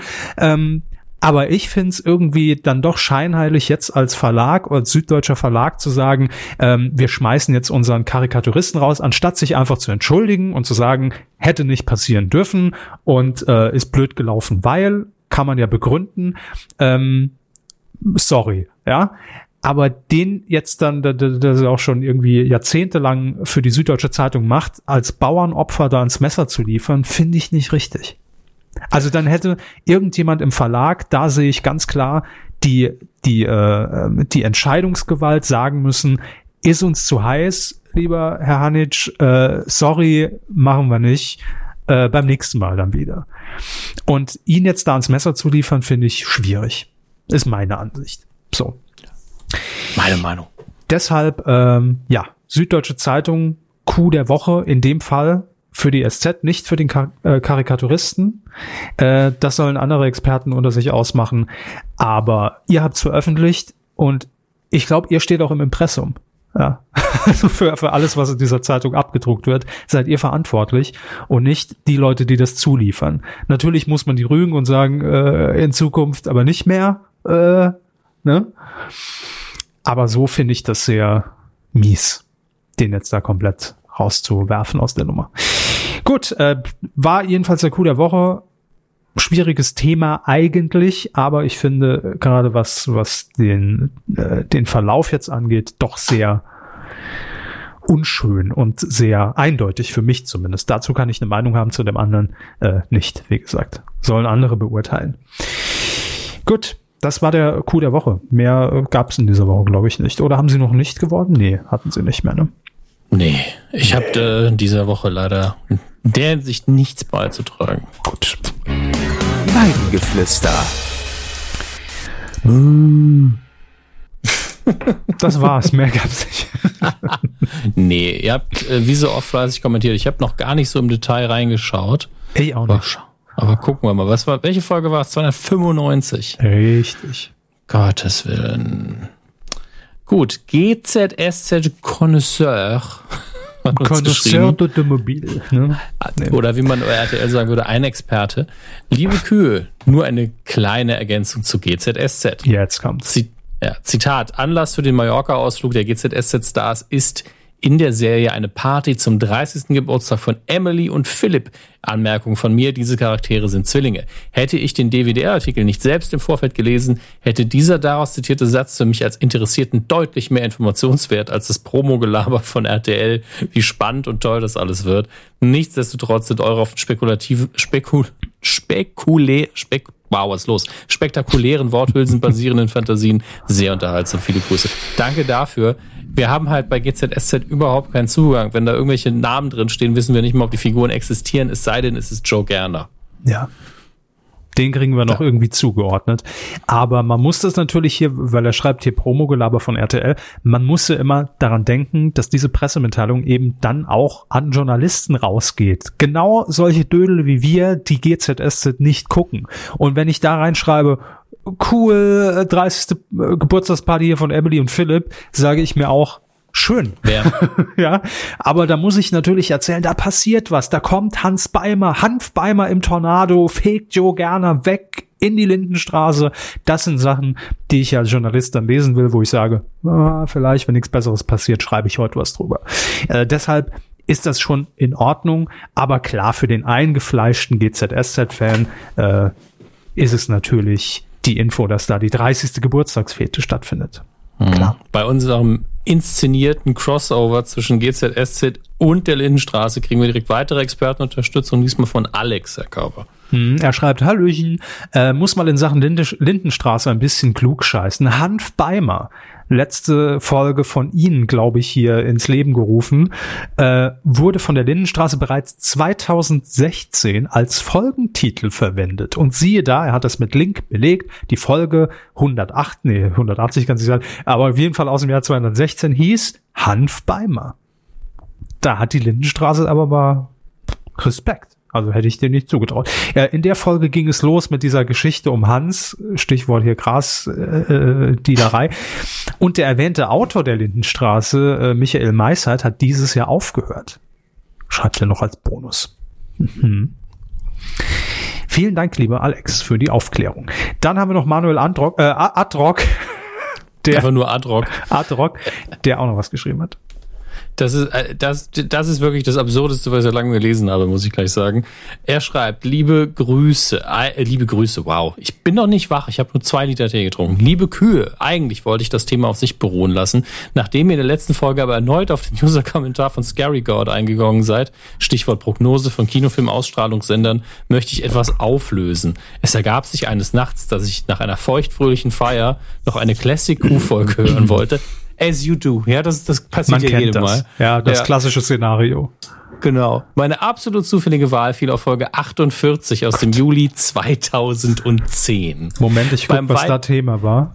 Ja, bitte. Beim Weidengeflüster musste ich in meiner etwas zu guten Laune darüber schmunzeln, wie Herr Körber es damals immer wieder hinbekam, den User Scary God falsch auszusprechen. In dem Moment kam mir eine unfassbar lustige Idee. Ich nehme den Kommentar von Scary God von damals, poste ihn unter eben diesem Namen unter die aktuelle Folge und belebe somit einen Klassiker neu.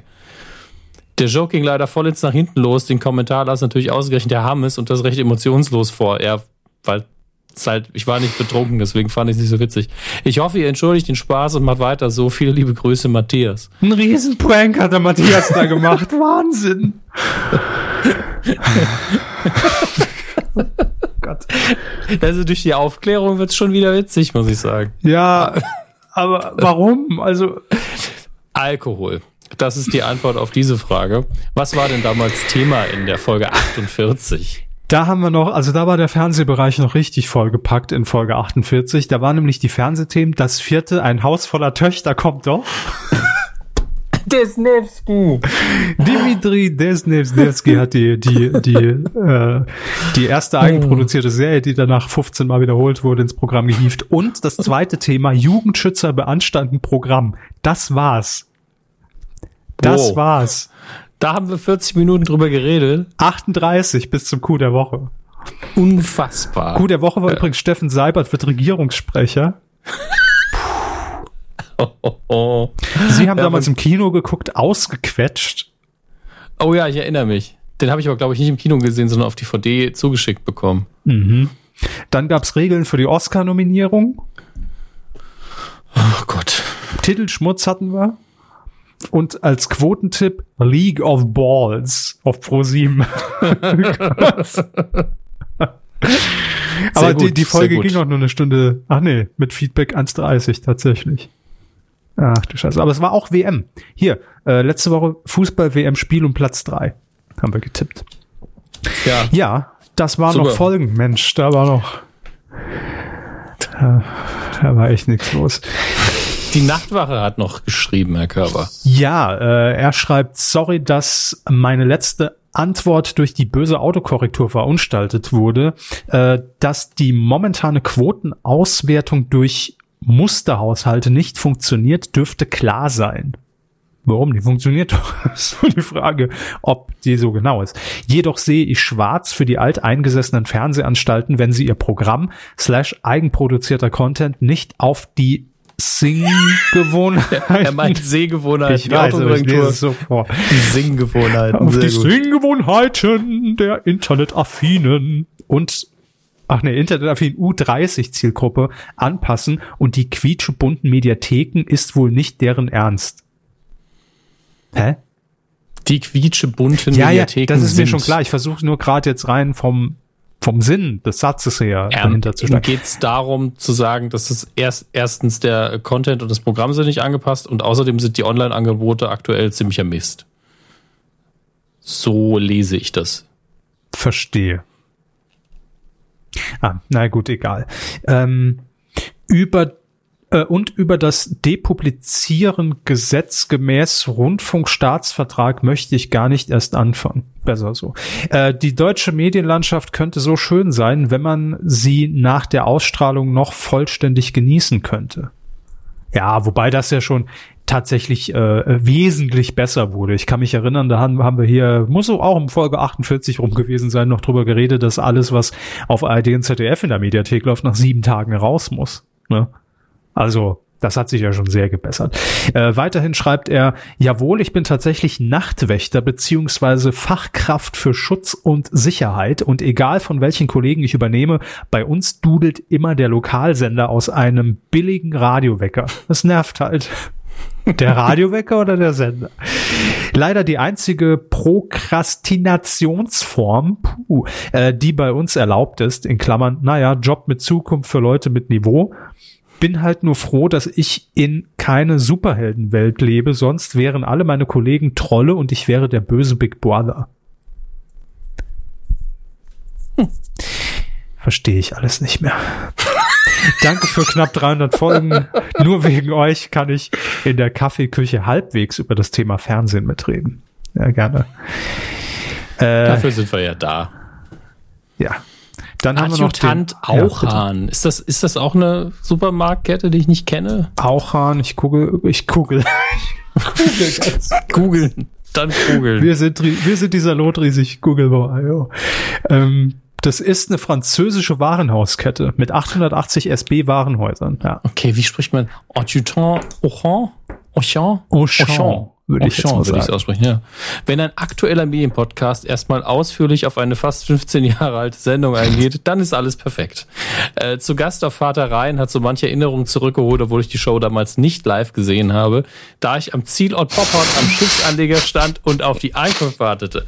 Ich meine, dass die ja, Show wegen der Lichtverhältnisse ein bis zwei Stunden verzögert im TV lief und ich ab 2015 mit Freunden am Rheinufer stand, es aber irgendwie Ewigkeiten dauerte, bis das Schiff endlich mhm. kam. Ja, es die war Zeit verzögert. Ähm, ich glaube, abgelegt ja. ist das Schiff um 14 Uhr und mhm. äh, hat dann vier Stunden gedauert. Also man kam da wahrscheinlich so um 19 Uhr an und um 20.15 Uhr wurde es ausgestrahlt.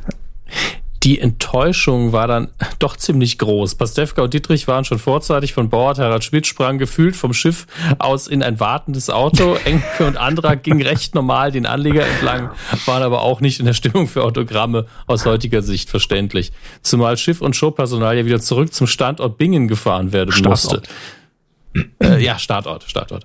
Da ich nur 20 Minuten Anfahrt hatte, hielt sich meine Enttäuschung in Grenzen und beim Betrachten der VHS-Aufzeichnung war ich dann auch gar nicht so enttäuscht, dass unser ursprünglicher Plan, Schifftickets zu bekommen, nicht funktioniert hatte. Die Show führte dann ins Boppard nee, dann in Boppard sogar noch zu einem kleinen Lokaldrama, welches einfach nur gigantisch nach Provinz schreit. Während das Schiff anlegte, stand ganz vorne am Anleger der Bopparder Gesangschor und quälte die Ankommenden und uns Wartenden mit einem Potpourri aus der musikalischen Vorhölle. In der Vatereienshow war davon aber nichts zu hören, da der Abspann über den singenden Chor gelegt wurde.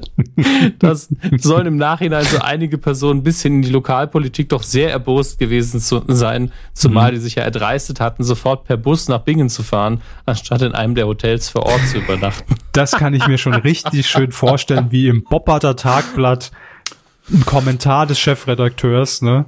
Da kommen die, die arrogante Fernsehleute in unser beschauliches Bobbart und sind sich zu fein, um unsere Lokalwirtschaft anzukurbeln und nicht Motteko hat mein Fernsehen gehört. Mir, ja. mir, mir, mir bereitet dem Showbiznetz einen roten Teppich in Bobbart und das ist der Dank dafür. Pfui Spinne, Herr Schmidt. So. Oder, das war oder wahrscheinlich der Kommentar. Oder ein, ein, ein bisschen freundlicher, so Chance verpasst. Was hätte sich Harald Schmidt vor Ort alles ansehen ja. können? Tipps so, der Redaktion, so schön ist unser genau. Boppard. Äh. Ja. Sympathien verspielt Herr Schmidt, aber wenn Sie noch mal vorbeikommen mögen, wir mhm. wären bereit. da staunte man nicht schlecht fort. Das ist der Anleitungssatz. Sehr schöne Anekdote, vielen Dank ja, dafür. Danke dafür. Das hat das Ganze so ein bisschen ergänzt. Das ist ein richtig schönes Bonusmaterial, die Perspektive ja. auch mal zu hören. Ja. Vielleicht der Schiffskapitän, wenn der uns auch hört, der könnte dann auch noch mal seine Sicht der Dinge teilen. Ach ja. Jan schreibt noch, Herr Körber. Vater Beimer vertickt Hanf. Endlich, das deutsche Breaking Bad. Jan hat's verstanden. Sehr gut. Ja. Captain Aldi. Da, da, da, das Darf große Captain Aldi. Lindenstraße Spezial. Oh Gott. Moin, moin. Wenn ich mich richtig zurückerinnere, dann war es auch damals die Lindenstraße, welche mich zu meinem ersten Kommentar motivierte. Wir haben schon, das ist jetzt die Origin Story von Captain Aldi.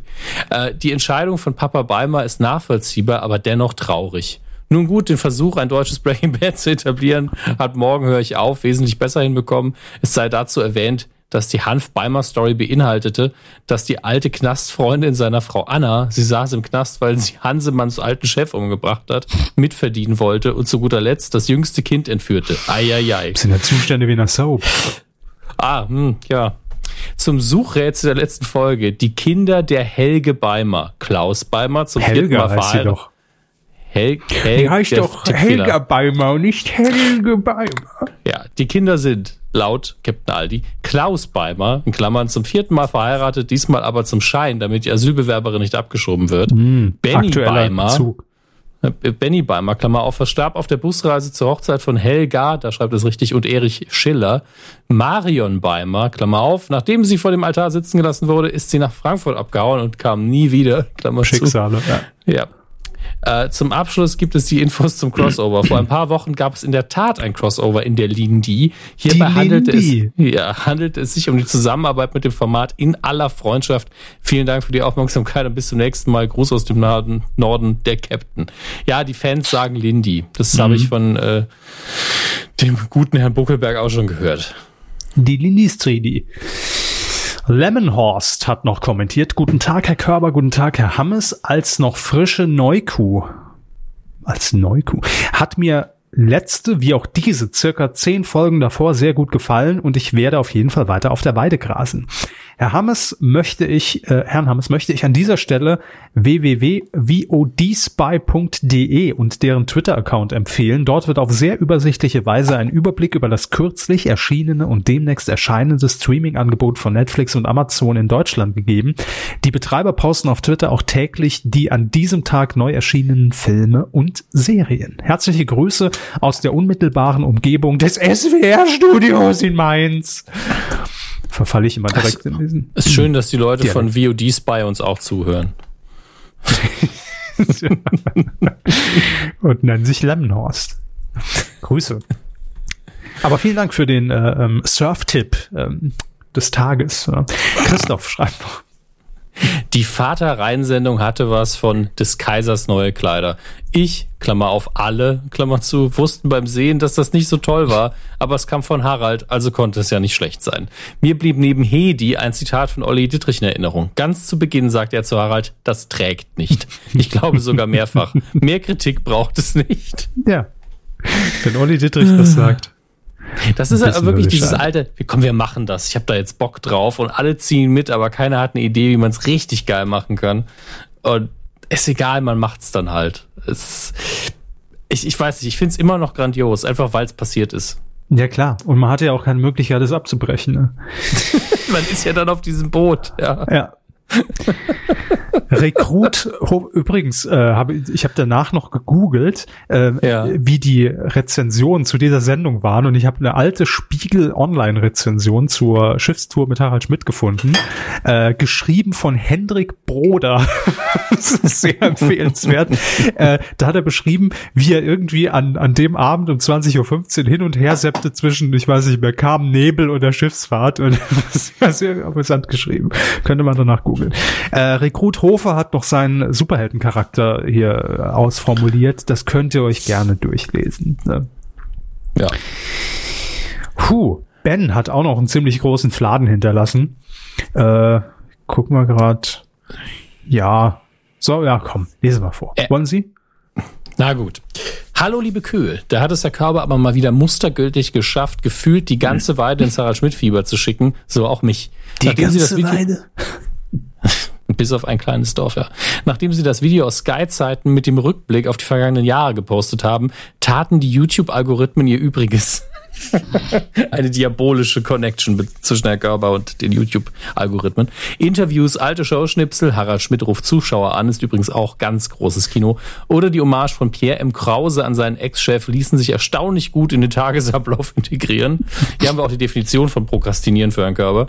Äh, umso schöner, dass das. Thema ja, ich war doch nur ein Scherzler. Umso schöner, dass das Thema dann auch noch in der Kuh fortgeführt wurde, hat so zu, hat zu so einigen Schmunzlern geführt. Schließlich hat mich dieser Podcast dann auch dazu aminiert, mir die drei Stunden Reinsendung anzugucken. Verurteilen Sie mich nicht wenig. Herr Hammes. Hab ich- äh, gibt's nur im TAF-Studio.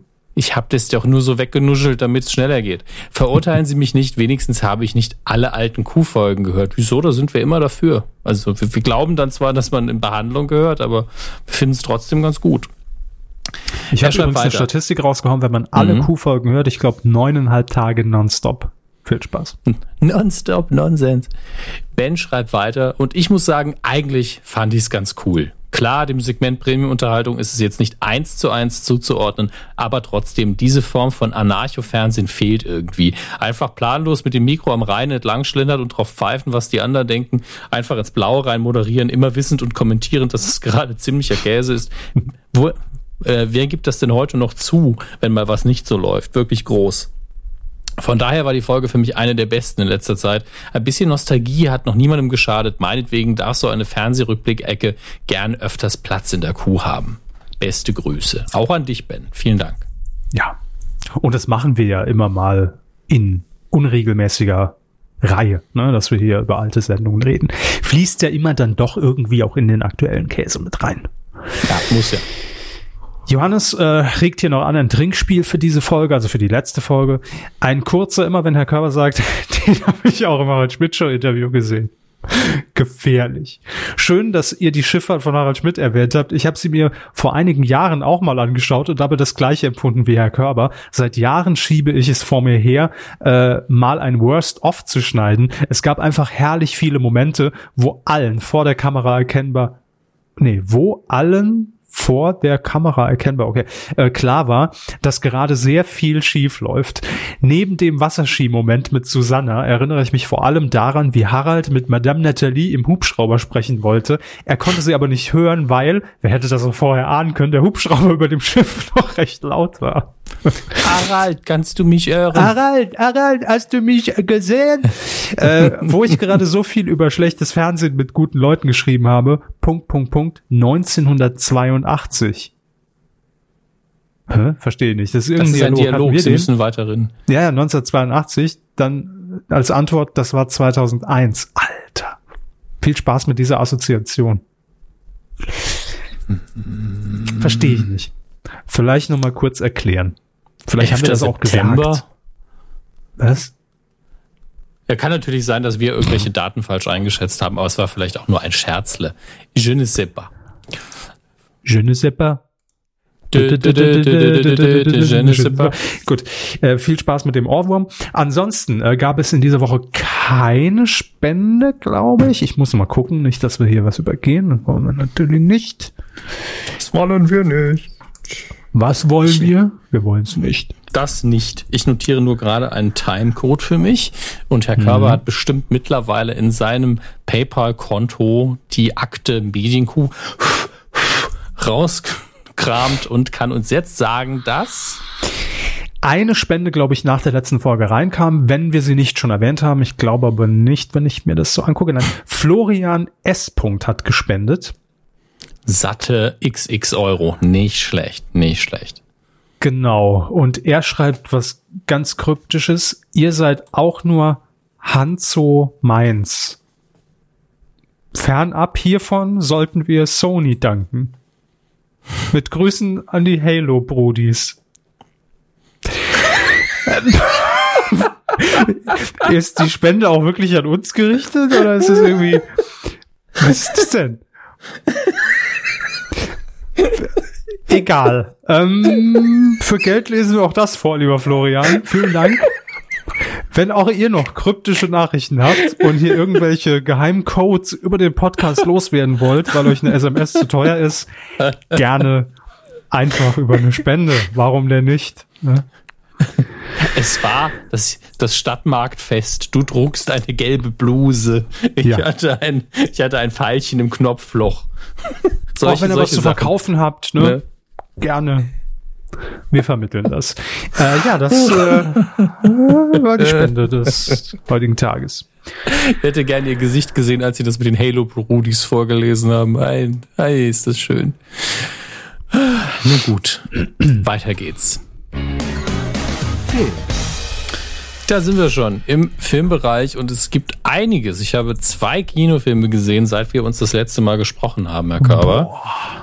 Ja, und äh, wir beginnen, damit das heute für Sie schön eingepackt wird, ähm, mit, mit äh, Solo, einem Star Wars-Film. Und am Ende des Podcasts gibt es noch die Star Wars News der Woche. Da haben Sie die doppelte Portion Star Wars dieses Mal. Nein. Doch. Ist das nicht toll? Wahnsinn. ich freue mich so. Wahnsinn, ähm, sehr schön, toll. schnell, den, schnell den Oberngenerator, wenn er fertig ist, komme ich zurück. Mhm. Also, ähm, läuft endlich dieser, dieser Han Solo Solo, the Movie. Ja, ich muss mal gerade schauen, wann genau der Kinostart ist. Ich war in der Presseverführung. Donnerstag. Ähm, vermute ich auch, aber ich will jetzt nichts Falsches sagen. Ähm, muss auch dazu sagen, es gibt schon kein Embargo mehr. Was natürlich auch sehr schön ist. ja, Dias Embargo. Ist schön, dass sie den wieder ausgraben. Natürlich. Macht ja nichts, macht ja nichts. Wo sind wir denn? Release-Datum. Da haben wir es ja. Deutschland. Nein, nicht wo. Ich will nur, will nur wissen, wann. 24. Mai. Gut. Das heißt, es dauert noch ein bisschen, bis ihr ihn sehen könnt. Ähm, deswegen, ich möchte auch nicht groß spoilern. Das ist auch völlig unnötig bei diesem Film.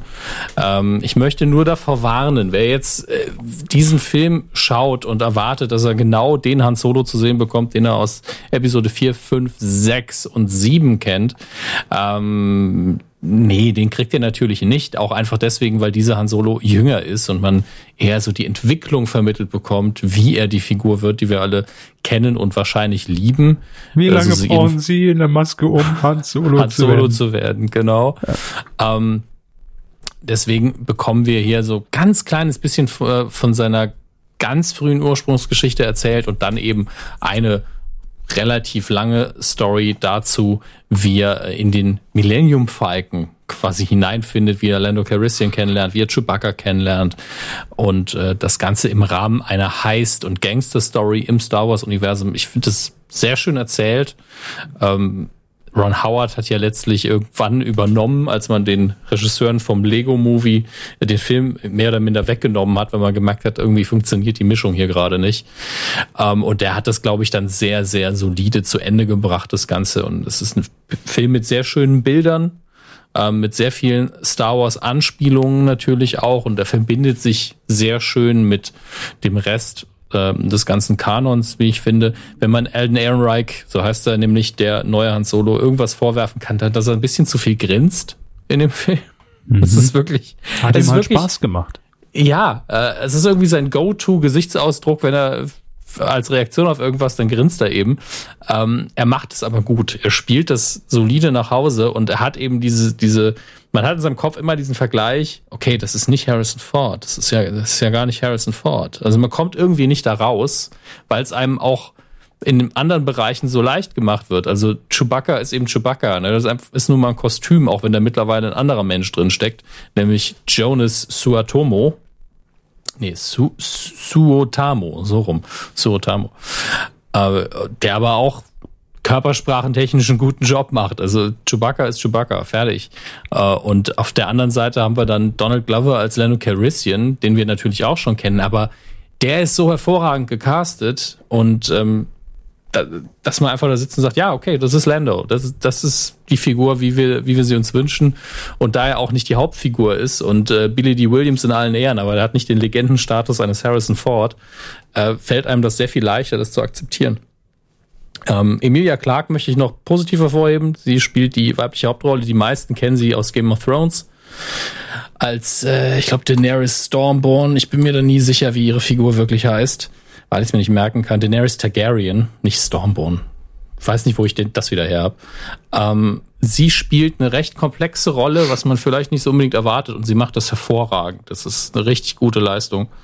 Ähm, unterm Strich ist es für einen Star Wars-Film ein sehr kleiner Film, ähm, was so seine, ja, was heißt seine sehr klein? angeht. Das ist das Schwierige. Ne? Also die Episodenfilme beeinflussen ja immer das ganze große Universum. Und ähm, Solo erzählt eben so einen kleinen Plot, der sich nur um einzelne Figuren dreht. Und man knüpft zwar so ein bisschen an an das große Geschehen, was bald vorsteht. Er spielt ja vor Episode 4, zwischen Episode 3 und Episode 4. Ähm, aber der eigentliche Plot des Films ist sehr klein. Es geht wirklich nur um das Schicksal von zwei Handvoll von Personen. Ähm, dass das natürlich dadurch, dass eine der Figuren Han Solo ist, später große Auswirkungen haben wird, spielt für den Film selbst noch keine Rolle. Und ähm, bei den Episodenfilmen geht es immer um das Schicksal von Millionen von, von äh, Lebewesen. Ja? Und hier geht es eben nur um so zehn Figuren. Damit hat sich's eigentlich. Ähm, dementsprechend fühlt sich das Ganze ein bisschen seltsam an natürlich, weil man irgendwie auf dieses Große wartet, aber eigentlich ist hier nur das Universum groß und man erforscht so ein bisschen die dunkleren Aspekte des Star Wars Universums, die, Ga Universums, die Gangster, ähm, die Kriminellen, die Schmuggler, was ich persönlich auch immer mit am schönsten am Star Wars Universum finde, denn das ist der Punkt, der es am weitesten von den anderen großen Sci-Fi-Universen, die man so aus dem Kino und im Fernsehbereich kennt, unterscheidet.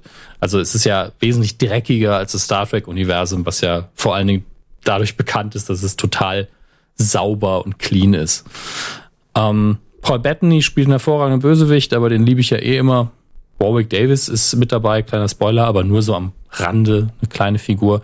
Äh, macht Spaß. Also ich habe mich sehr, sehr wohl in dem Film gefühlt. Und ich glaube, das hier ist, weil er so wenig mit den Episoden zu tun hat, weil es hier Jedi-mäßig nicht so abgeht, weil hier wenige krasse Sci-Fi-Fantasy-Elemente drin sind, eher ein Film, der Ihnen gefallen könnte. Genau mein Ding. ähm, aber Sie müssen ja eh erst noch Infinity War gucken. Wie sieht's? Ist das auch ein neuer Star Wars, oder? Nee, das ist der Avengers-Film. Ach, der. Warte ich, bis er auf VHS raus ist. Sie wissen, dass einer unserer Hörer jetzt einfach, sobald er die Blu-ray in der Hand hat, eine VHS-Version Ihnen zukommen lässt. Ne? Einfach eine illegale Kopie. Es, es, es, gibt Menschen, die tun sowas. Ja, nur zu. Dann soll er auch einen VHS-Rekorder noch mitschicken. Mit Digitalisierungsoption, damit sie ihn dann schön auf ihrem Apple TV gucken können. Auf jeden Fall, ja. In VHS-Qualität. Nicht schlecht. Ähm, der zweite Film, den wir gucken, ist äh, Deadpool 2. Den habe ich gestern erst geschaut, äh, vorgestern nochmal Deadpool 1 äh, zum Auffrischen angeschaut. Inwiefern sind Sie mit Deadpool vertraut? Ich weiß grob, worum es geht, ähm, aber ich bin mir jetzt gar nicht sicher, ob ich mir den sogar äh, schon mal angeguckt habe, als er irgendwie im Fernsehen lief. Also ich, ich glaube, ich habe mal kurz reingeguckt und weiß grob die Handlung, aber keine näheren äh, Empfindungen. Ich habe keine näheren Empfindungen. Für diesen Kevin Film. Körber 2018. Ja, da bin um, ich so, ähm, so abgebrüht wie Deadpool selbst. Abgebrüht ist ein schönes Stichwort, wenn man sich seine Haut anschaut. Ja. Ähm, Deadpool, äh, um ein bisschen Background-Wissen für die Leute jetzt rauszukramen, die vielleicht gar nicht so viel damit anfangen können, ist eine Figur aus den Comics, die weiß, dass sie eine, ein Comic-Charakter ist und deswegen ständig die vierte Wand durchbricht und über Zeichner redet und Veröffentlichungen und Comics und den Leser anspricht, den Zeichner anspricht. Ähm, und das ist was, was man natürlich auch in Deadpool 1, dem, dem Film und auch in Deadpool 2 jetzt wieder macht. Die vierte Wand wird ständig durchbrochen. Er verweist auf andere Marvel-Filme, auch die, die ähm, außerhalb eigentlich seines Universums stattfinden, da es ja durch verschiedene studiorechtliche Geschichten die X-Men-Filme nichts mit den Avengers-Filmen zu tun haben und es gibt da auch keine Crossover. Ähm, das wird natürlich wieder in Deadpool 2 komplett durchgezogen. Gleichzeitig Deadpool 2 ist einfach in allen Belangen besser als der erste Teil. Das ist was, was wirklich selten ist. Denn wenn man Deadpool 1 einmal gesehen hat, man guckt ihn nochmal, ist man fast schon ein bisschen gelangweilt. Jedenfalls von der Story. Jetzt gibt's, kann man natürlich sagen, ja, aber Deadpool guckt man ja wegen den Witzen. Das alleine ist es jetzt aber auch nicht, muss ich sagen, ja. Es ist, es ist schon der nackte Kanone unter den Superheldenfilmen, aber ich hätte dann auch gern zumindest eine kohärente Geschichte. Und ähm, die bieten beide Filme, nur der erste, die ist halt so ein bisschen dröge und der zweite Film ist wesentlich flotter. Es ist, die Gagdichte ist natürlich noch mal höher. Wir haben Josh Brolin, der Cable spielt und der hat ja in diesem ähm, äh, in diesem Sommer sagen wir Sommer, in diesem Frühjahr schon bewiesen, dass er einen guten Bösewicht spielen kann, nämlich in Infinity War. In Cable ist er natürlich der wesentlich interessantere Charakter, muss ich sagen, ist auch viel cooler in meinen Augen. Ähm, und die Ausgangsbasis bei Deadpool 2, die möchte ich gar nicht verraten. Ich verrate nur das, was in den Trailern drin ist, dass Cable nämlich aus der Zukunft kommt, um einen Teenager zu töten, der eben ein Mutant ist und ähm, dementsprechend auch Kräfte hat. In dem Fall kann er aus seinen Händen äh, Feuer schießen. Der äh, wird in der Zukunft irgendwann eben die Frau und die Tochter von Cable umbringen und er versucht das jetzt aufzuhalten. Klassischer Terminator-Plot. Gibt natürlich auch darauf wieder eine Anspielung. Und äh, Deadpool stellt dann ein Team zusammen, um Cable zu stoppen. Der ist natürlich sehr, sehr stark. Äh, das Ganze garniert mit tausend Witzen, tausend Sex-Anspielungen, tausend Comic-Anspielungen ähm, sehr, sehr überladen, was auch ähm, die Cameos angeht. Es unzählige. Einige habe ich nicht mal mitbekommen und das ist selten bei mir. Ähm, wenn ihr den ersten mögt, wenn ihr den zweiten noch mehr mögen, wenn ihr Herr Körber seid, guckt ihr euch vielleicht zuerst Infinity War an. Ähm, aber kann ich nur empfehlen. Es gibt übrigens äh, eine Collectors Edition, um das Heimkino so ein bisschen vorwegzunehmen, vom ersten Teil. Die habe ich mir jetzt tatsächlich gekauft, weil ich ihn noch nicht hatte. Und mhm. da war ein Kinogutschein dabei. Tatsächlich ein guter Deal. Da hat die Collectors Edition hinterher nur einen Euro mehr gekostet als die normale. Schaut euch das mal an. Wie rechnet das, heißt das aus? Kinogutschein für den für den Eintritt für, für ja bei, bei der Blu-ray war ein Kinogutschein für den zweiten Teil dabei. Hm. Das heißt, ihr müsst im Kopf einfach überlegen, wie viel kostet mich das Ticket und dann zieht ihr das von dem Preis. Ne? Ist, ein, bisschen Mathe. Was kostet so ein Kinoticket heutzutage? Zwei, drei äh, Euro oder? Eher so 9,50 Euro. Ja. Ist das denn 3D? Deadpool kommt, glaube ich, nur in 2D und 3D kostet normalerweise nochmal einen Aufpreis. Es kommt natürlich darauf an, ob sie in einem kleinen Kino sind oder in einer Kette. Es kommt darauf an, ob sie unter der Woche ins Kino gehen. Also es variiert. Verstehe. Ist schön, ist schön, dass ich Ihnen das erklären muss. Finde ich süß.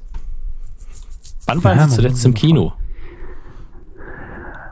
Äh, kann ich Ihnen nicht sagen, weiß ich nicht. Fällt mir jetzt tatsächlich Gut. nicht ein. Bestimmt schon mindestens zwei Jahre. Das sollten man ändern und deswegen schauen wir uns mal an, was Sie sich da angucken könnten. Nämlich, wir gucken zuerst in die Kinocharts, die ich vorher schon geöffnet habe, sind aber noch die vom letzten Wochenende, wenn ich das richtig sehe. Die werden nämlich erst am Dienstag aktualisiert. Ähm, auf Platz 5, runter von der 2, haben wir einen Kinderfilm, Jim Knopf und Lukas der Lokomotivführer. Auf Platz 4 haben wir Neueinsteiger, Liliane Susewind. Nicht Sause, sondern Susewind. Stimmt das? Ist das ein Tippfehler? Nein, das heißt wirklich Susewind. Ein tierisches Abenteuer. Ähm, Imagine und, und ein Hund, ein Elefant sind auf dem Cover. Ich habe keine Ahnung davon. ähm, die elfjährige Liliane Susewind, gespielt von Malu Leiche, hat, ein ganz, hat eine ganz besondere Fähigkeit. Sie kann mit Tieren sprechen. Äh, Irgendwie sagt mir der Film was, aber ich kann ihn gerade nicht zuordnen. Basiert vielleicht auf einem Kinderbuch. Aber gab es naja. irgendwie Prominente, die die, die die die Tiere irgendwie synchronisiert haben? Sobald es um Prominente geht, sind sie dabei, ne? Ähm, naja, wahrscheinlich werde ich schon in irgendeinem Talk gehört haben, du bist ja auch im Kinofilm bla bla zu sehen als Hund oder so. Ich guck mal, was haben wir hier? Christoph Maria Herbst. Wow, mhm. auf meinen Lautsprechern gerade ein trötender Elefant. Das nervt mich so ein bisschen. Stellen wir den Tab mal stumm. So, Huh, Tom Beck äh, und Meret Becker. Das sind so Namen, die ich direkt identifizieren kann. Okay. Ja. Na, vielleicht hat es dann irgendwie mit, mit Christoph Maria Herbst. Ich, ich, äh, er spielt mit, er ist Egal. nicht nur eine Stimme, ich schicke ich schick Ihnen ein Bild dazu, einfach weil es so ein schönes Bild von Christoph Maria Herbst ist. Da werden Sie äh, schon ein bisschen lachen. Ähm, man sieht, er hatte Spaß. Er sieht ein bisschen aus wie Peter Lustig, wenn er eine Woche nicht geschlafen hat auf diesem Bild. Ähm, Peter Lustig sehr, sehr ist tot. Das weiß ich. So. Das heißt, es ändert ja nichts daran, dass er eine visuelle Referenz sein kann. Danke, dass Sie die Stimmung runterbringen. Ja. Auf Platz drei haben wir einen Neueinsteiger. Ich, ich kann es nicht öffnen. Diese scheiß Skype-Chat-Kack-Funktion. Äh, wo ist es denn jetzt? Ach, hier.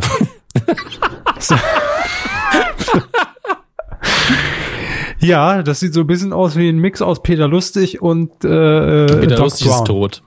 Scheiße, stimmt. Auf Platz 3 haben wir Neueinsteiger Rampage, Big Meets Bigger mit Wayne The Rock Johnson und sehr viel CGI. CGI. Äh, auf Platz, CGI. Auf Platz 2 ebenfalls ein Neueinsteiger und zwar Wahrheit oder Pflicht. Horrorfilmchen. wo, wo eigentlich schon alles im Titel gesagt ist. Wenn man dann noch das Plakat schau, äh, sich anschaut, okay, junge Mädels, Wahrheit oder Pflicht, Horror, ja, ihr wisst genau, worauf es hinausläuft. Ihr müsst euch die Story nicht angucken ja, guckt ihn euch halt an oder nicht. Auf Platz 1 in der dritten Woche Infinity War zusammengerechnet ist 2D und 3D. Ähm, sie haben noch eine Chance, Herr Körber. Sie können ihn bestimmt noch ein bisschen schauen. Bin ja, immer noch dafür. Reicht, ja. Ihr, ihr dürft Herrn Körber da auch darauf hinweisen auf Twitter, at Körber, K-O-I-R-B-E-R, dass er doch mal ins Kino gehen könnte. Das ist, äh, da freut er sich. Block. Und sehen wir nächste Woche, äh, sehen wir nächste Woche Solo in den Charts? Auf welchem Platz? Mm,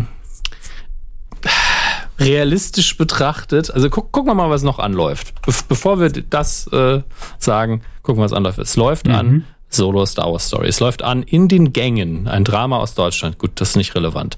Äh, Louis und die Angel äh, und die Aliens. Ähm, eine deutsch-dänische, luxemburgische Co-Produktion. Deutsch-dämliche Produktion. Den billigsten Gag noch gemacht. Also es läuft nichts an, was gegen Solo anstinken kann. Es läuft auch nichts an, was überhaupt gegen die Top 3 anstinken könnte, glaube ich. Außer dem Kinderfilm hier, dem animierten. Ähm, er ist entweder auf der 1 oder auf der 2. Ich könnte mich jetzt wirklich nicht drauf festnageln, ob er Infinity War schlägt. Das ist wirklich schwierig. Ähm, kann ich nicht sagen. Also ich glaube, dass, dass ihn schon jeder gucken will von den Star Wars Fans. Also auch die, die ihn jetzt schon hassen, möchten ihn natürlich gucken. Von daher, okay, ich spekuliere folgendes. Ich sage, er, er startet auf der 1. Mhm. Und dann gucken wir, was in der nächsten Woche anläuft, schnell. Auch nichts Großes. Dann switchen sie nochmal. Dann wird Infinity War wieder auf die 1 gehen und Solo geht auf die 2. Nostradamus hat gesprochen. Wir werden das überprüfen. Mhm. Nächste Woche. Das ist meine Vermutung. Auch wenn ich ja nichts Schlechtes über Solo sagen kann, tatsächlich. Ich hatte sehr, sehr viel Spaß. Ähm, wir kommen zum Heimkino und ich sehe gerade schon was ganz Tolles direkt für Herr Körper. Oh. One Direction, This Is Us gibt's auf Netflix. da hatte ich aber schon zu weit runtergescrollt, weil der ist schon länger da. Ähm, wir haben aber auch schon länger keine Kuh mehr gehabt, deswegen bin ich lieber mal sicherheitshalber runtergescrollt. Mhm. Die Expendables-Teile, wer die nachholen möchte, die sind jetzt alle drei auf Netflix. Ich wollte es nur gesagt haben. Mein Ding ist es nicht. Ähm, also ich habe sie alle gesehen, trotzdem finde ich sie nicht so toll. Und wenn reicht der erste oder wie? Ich weiß es nicht. Waren die Expendables äh, nicht hier die, die abgehalfterten ehemaligen Actionhelden? Nee. Ja, aber auch dann so Leute wie Jason Statham, der ja eigentlich noch recht aktuell ist. Und also es ist halt ein Mischmasch. So alle Actionhelden, die man eben so kennt. Am Ende ist ja Bruce Willis auch mal kurz dabei, Schwarzenegger ist kurz dabei. Ähm, ganz ehrlich. Stallone? Stallone ist die Hauptfigur. Ja, okay. Dann habe ich es doch richtig abgespeichert. Ich weiß noch, wie irgendjemand mal gesagt hat, wow, er hat sich für seine Rolle aber sehr viele freakige Tattoos äh, aufkleben lassen und jemand anders so, nee, nee, das sind seine freakigen Tattoos. Ach ja. Ähm, für den Sonntagnachmittag kann man die schon mal weggucken, aber ich finde sie nicht sonderlich toll. Das, das, Beste daran ist, dass irgendwann Chuck Norris einen Chuck Norris Witz erzählt. Da, da weiß man dann, was für einen Film man da gerade guckt. Sehr beta. Ja, Chuck Norris kommt einfach rauf. Ich habe gehört, du bist tot. Nein, eine Schlange hat mich gebissen. Nach drei Tagen ist sie gestorben. Brillant. Äh, auch schauspielerisch kann Chuck Norris auch nichts gar nichts. Einfach mal ganz klar sagen. Trotzdem zur Legende geworden. Ja, ist richtig. Ähm, ziemlich beste Freunde könnt ihr aktuell auf äh, Prime gucken. Schöner Film. Deep Impact ist auf Netflix, warum auch immer. Falls ihr den immer noch nicht gesehen habt, so wie ich, könnt ihr ihn jetzt nachholen. Ähm, eine Serie, die ich durchaus empfehlen kann, wenn man so ein bisschen auf kitschiges Fantasy-Fernsehen steht. The Quest, die Serie, sind, ist jetzt Staffel 3 auf äh, Prime Video. Ähm, dummer deutscher Titel für The Libra Librarians, so heißt die Serie im Original. Ähm, um, Kann im DVD aussprechen, deshalb. Librarian. Librarian. Im, im DVD-Regal gibt's jetzt tatsächlich eine Serie, wo ich vor ein paar Wochen noch dran gedacht habe, gibt's die eigentlich irgendwo zu kaufen? Jetzt gibt sie, nämlich Time Tracks, zurück in die Zukunft. Die ist wirklich so, hat mit zurück in die Zukunft nichts zu tun. Ist im Original auch einfach nur Time Tracks. Wurde damals auf Sat 1 hier ausgestrahlt und damit beworben, dass sich das ähm, Gene Roddenberry, der Erfinder von Star Trek, ausgedacht hat. Das ist auch richtig. Der hat sich aber viel ausgedacht, der Mann. Und das macht die Serie jetzt auch nicht wirklich gut. Aber irgendwie die lief eben, also hat man sie geguckt und ich habe sie jetzt auch nicht in der schlechtesten aller Erinnerungen, aber wenn ich so Standbilder von damals angucke, das ist schon krass 90er. Von, von wann ist das eigentlich?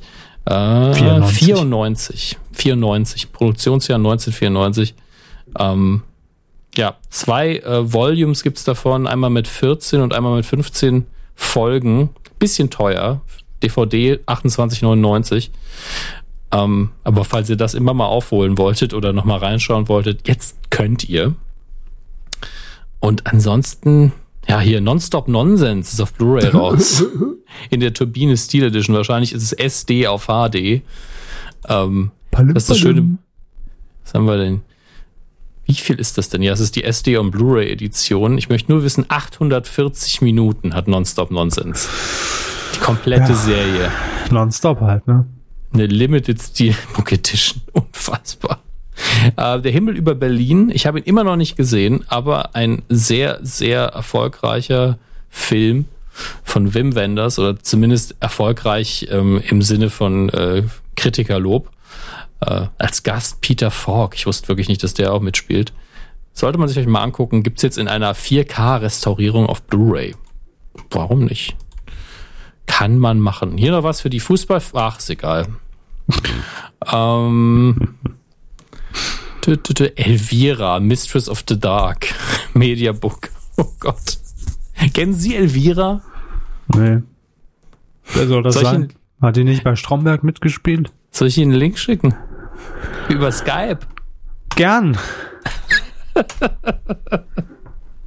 Botcheck. Wo ist denn wow. jetzt diese Scha Ach, hier.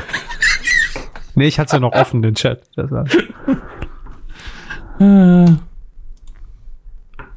Ich, ich finde das Cover von dieser DVD äh, slash Blu-ray sehr schön. Es ist einfach Elvira, wer sie nicht kennt. Das, äh, sie sieht so ein bisschen aus wie die Frau von Eddie Monster. Das sind alles so ein Stereotyp. Aber Frau Elvira von Eddie war, Monster und, und Peck Bundy. und, und Peck Bundy. Hochtopierte schwarze Haare, bleiche Haut, viel zu viel Rouge, krasses Make-up im Allgemeinen, schwarzes Kleid, sehr tief ausgeschnitten.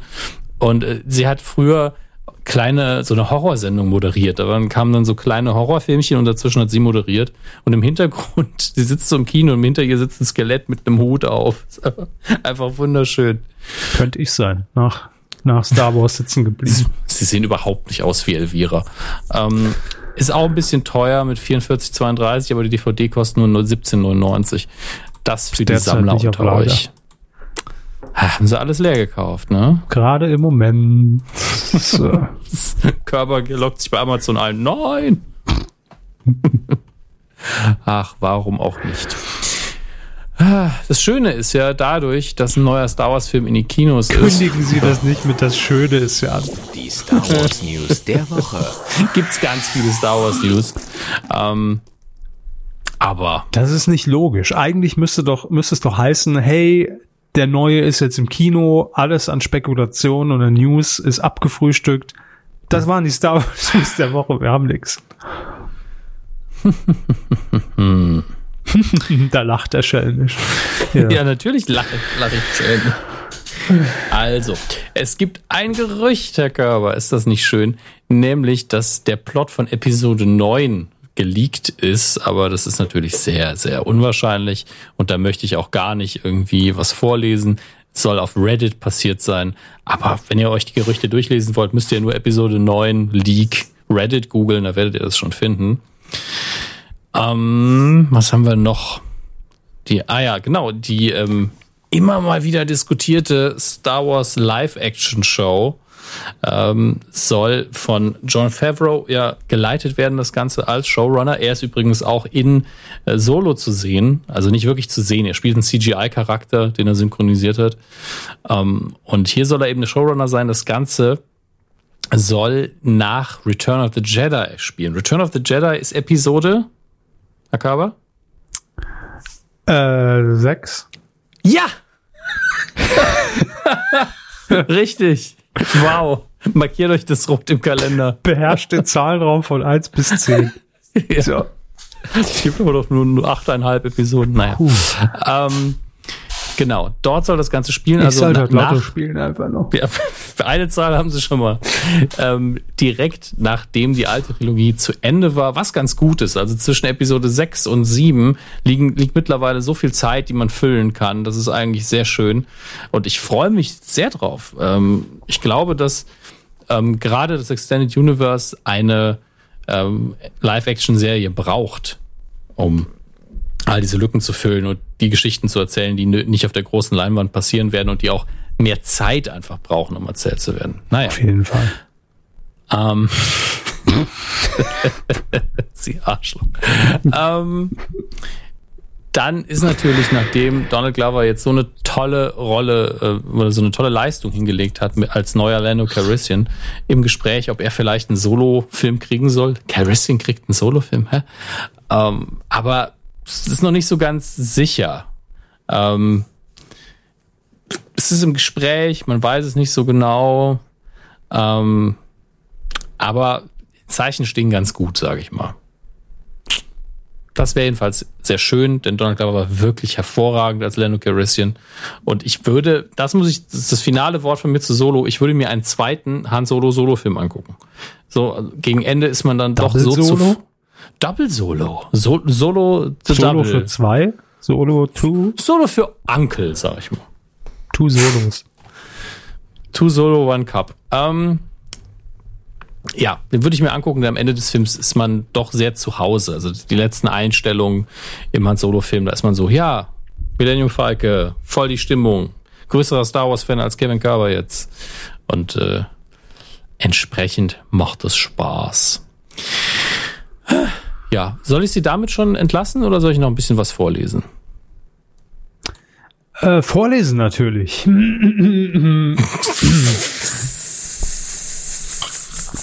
Ich höre doch die schreiende Menge, die sagt, vorlesen, vorlesen. Ich habe das ja nur als Moderation benutzt, um jetzt schnell nochmal die Tabs abzugrasen nach den richtigen Zitaten. Ähm, ja, also Harrison Ford hat über die Leistung von Aaron Reich. Ja, klar. Äh, natürlich nur Lob gehabt, weil ansonsten würde er nie irgendwas sagen. Er ist da ein sehr, sehr professioneller Mensch, der nur Witze auf die eigenen Kosten macht und nie auf die Kosten des Films, den er promotet oder der Person. Deswegen äh, hat er natürlich gesagt, ja, er hat das alles sehr, sehr, sehr clever gemacht und ich bin sehr froh mit dem, was er da gemacht hat. Als ob er verlieren könnte, ja. Wenn der richtige Scheiße baut, ist er immer noch so, ja, ich bin eben der einzig wahre Han Solo, hey, fickt euch. Von daher, ähm, was soll ihm passieren? Und äh, das freut mich. Die, äh, es gibt noch eine, eine Figur, die ich bei Solo gar nicht erwähnt habe, nämlich den Co-Piloten von Daniel Calrissian, ein Droide mit dem schönen Namen L337, ähm, gesprochen von Phoebe Waller-Bridge. Ich dachte zuerst, es wäre die gleiche Darstellerin gewesen, wie die, die Captain Phasma gespielt hat. Aber es ist eine ganz andere Darstellerin und die ist in Star Wars ungefähr so ähm, belesen und äh, reingeschaut wie sie. Sie wusste nämlich nicht, was ein Druide Endlich ist, als sie für die Rolle vorgesprochen Ja, als sie für die Rolle vorgesprochen hat. Sie macht trotzdem einen hervorragenden Job und sagt natürlich, weil sie Geld von Disney bekommt, nichts Schlechtes über Star Wars. Sie hatte einfach nur vorher keine Ahnung. Ähm, und ansonsten ja. ist sie jederzeit in unserem Podcast willkommen. ansonsten. Wenn die ah. Verträge ausgelaufen sind, die Fristen. Wenn der Preis stimmt, sag ich mal. Quotentipp. Grill den Profi haben wir getippt und zwar die Ausgabe vom Sonntag, den 13. Mai um 20.15 Uhr auf. Na? Na? Äh, mir ist gerade Stift runtergefallen. Vox. Vox, richtig. Ja, es waren 5,1 Prozent in der Moment mal im so ah. Gesamtranking ab drei. Sie sagten, Hermes. ich, muss, ich muss nur gerade das Ergebnis angucken. Ich sagte 4,2. Hm, das war schon gar nicht so schlecht. Ich wow. sagte hingegen. das ist sehr sympathisch heute. 1 Prozent. Damit sind sie auf Na, das ist doch genau der Wert, der dabei rauskam am Ende. ja. Platz 1. Sehr schön. Gratulation. Vielen Dank, aber ich teile mir den Platz 1 natürlich noch brüderlich, wie ich bin, mit GT8SU. Ja. mit wem, wenn nicht mit GT8SU? Ähm, war das nicht der, der, der Druide, der das, der, der den Flieger? Ja, ja, ja, Das, das ist der Druide. Wir haben noch drei Drittplatzierte. Tesa Tamax mit 4,9, Hongfer 1 mit 5,3 und Superfly 1992 mit 4,9 Aber insgesamt natürlich alles Loser gegen mich, klar, das muss man einfach mal sagen. oh Mann. So. Nee, herzlichen Glückwunsch. Toll, Platz 3 will mich auch tierisch schon freuen. Äh, diese Woche tippen wir so das große Warum nicht nochmal sympathisch aus der Folge Aber sie liegen immer noch hinter Dr. Knecke im, im Monatsranking. Ist der ja. eigentlich jetzt mal bei Twitter? Ich glaube schon. Ihr könnt ja selber mal nachgucken. Dr. Knecke, ob mhm. der bei Twitter ist. Finden Schreibt ihm liebe Grüße, wenn er da ist. Ja. Richtig. Diese Woche tippen wir das große Promi-Flaschendrehen mit Hugo Egon Balder am Freitag, den 25. Mai um 20.15 Uhr in Sat 1. Ist das die erste Ausgabe? Ja, ja. ne? Ja. Das große Promi-Flaschen. Ich gucke noch mal kurz, wer zu Gast ist. Ich habe es mir nicht gemerkt. Das große Promi-Flaschen. So, wen haben wir denn da? Ich möchte, ich möchte ein Zitat von Ruth Moschner vorlesen, die glaube ich äh, dabei die ist dabei. Wird. Außerdem noch Sascha, Janine mhm. Michaelsen, Wiegald mhm. Boning und Stefan Ross. Ach, das ist eine typische Teenie-Party, ja. Ähm, ja. Ruth Moschner hat nämlich gesagt, ich glaube nicht, dass ich schon mal Flaschendrehen gespielt habe. Wir haben einfach so geknutscht und dazu keine Flasche gebraucht. So. das ist sympathisch. Äh, tippen wir jetzt die Quote oder wer wen knutscht? Äh, beides, ja. Das eine auf titelschmutzanzeiger.de. Ich sollte, alle, alle Knutschereien sollten in meinen Augen gleichgeschlechtlich sein. Da haben wir, glaube ich, alle am meisten Spaß. Richtig, Prost. 500 Euro. Hugo, Egon Balder und Stefan Ross. Hm. Das große Promi-Flaschendrehen. Ihr könnt jetzt mittippen. Wie immer werden wir das natürlich verdeckt tun. Wir tippen den Marktanteil gesamt ab drei Jahren. Und äh, wenn ihr euren Tipp loswerden wollt, titelschmutzanzeiger.de. Ne? Das ist, wo, wo läuft Sat 1? Yes. Was ist eigentlich für ein Senderschnitt gerade? 0,5, ne? Ich gebe Ihnen doch keine Tipps. Sie glauben mich so billig aus der Reserve locken zu können. Ach, das ich weiß, das weiß ich ja eh auswendig, was, das für, was die für einen Senderschnitt haben. Aber nicht ich. ab drei. Doch. Das ist ja allgemein bekannt. Na gut. Dann sind wir mal gespannt, wenn es ist allgemein bekannt. Ne? Das war's. Einmal, die, einmal, einmal eine Punktlandung und der Körper ist unausstehlich. Ich finde es sehr süß. Einfach nur, seit wir blind tippen, habe ich einfach besser getippt als vorher und jetzt sind sie so, ah, ich kann's noch. Unfassbar. Der alte Hund kann's noch. So, habe ich euch allen gezeigt, ne? Einfach der Stromberg der Kuh heute.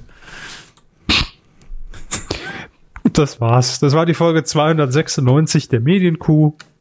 Mhm. Glaube ich, machen wir jetzt noch einen Grillhändel. Lecker. Wollen, wollen wir mhm. ganz kurz, ganz offen über, äh, über die 300. Ausgabe reden? Damit die Hörer das mhm. auch mal gehört haben. Bitte, bitte. Ja. Wir sind noch am Plan, was wir da genau machen. Wir hatten, wir hatten eine Idee, aber die schieben wir aufs nächste Jahr zum 10. Geburtstag. Ja, weil das einfach zu viel Organisationsaufwand ist. Ähm, und wir überlegen uns noch, was wir bei der 300. machen. Das wird dann eine Folge, die wird vielleicht live, vielleicht nicht. Vielleicht spielen wir Grüße von euch ab, aber dafür müsst ihr sie uns schicken.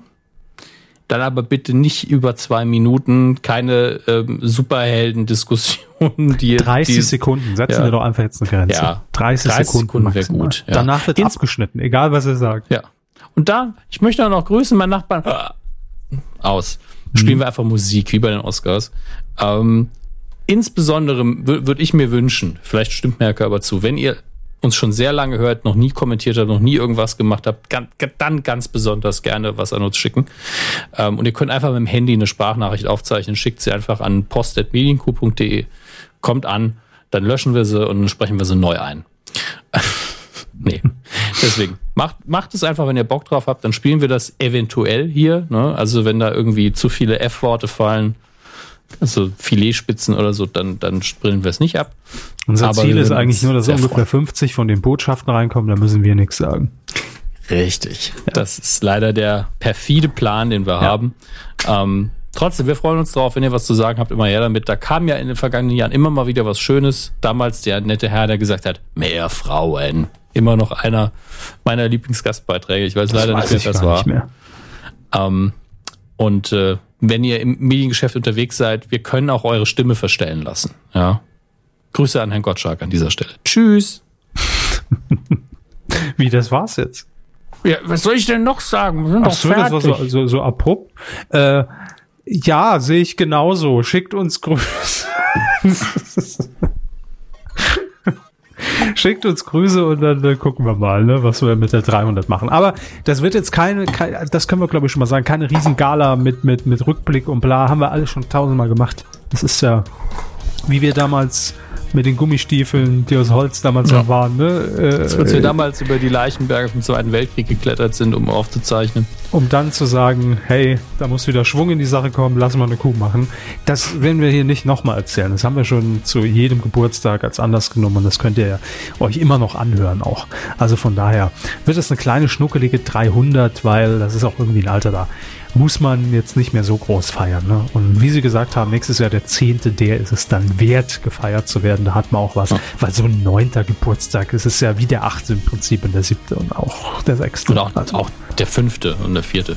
Ja, eben, Sie sagen es. Drei und zwei waren schon ein bisschen besonders, aber der neunte ist so. Nee, brauchen wir jetzt auch nicht. Gut, äh, Kinders, das war's. Wir wünschen euch eine schöne Woche. Macht's gut und äh, tschüss. Tschüss.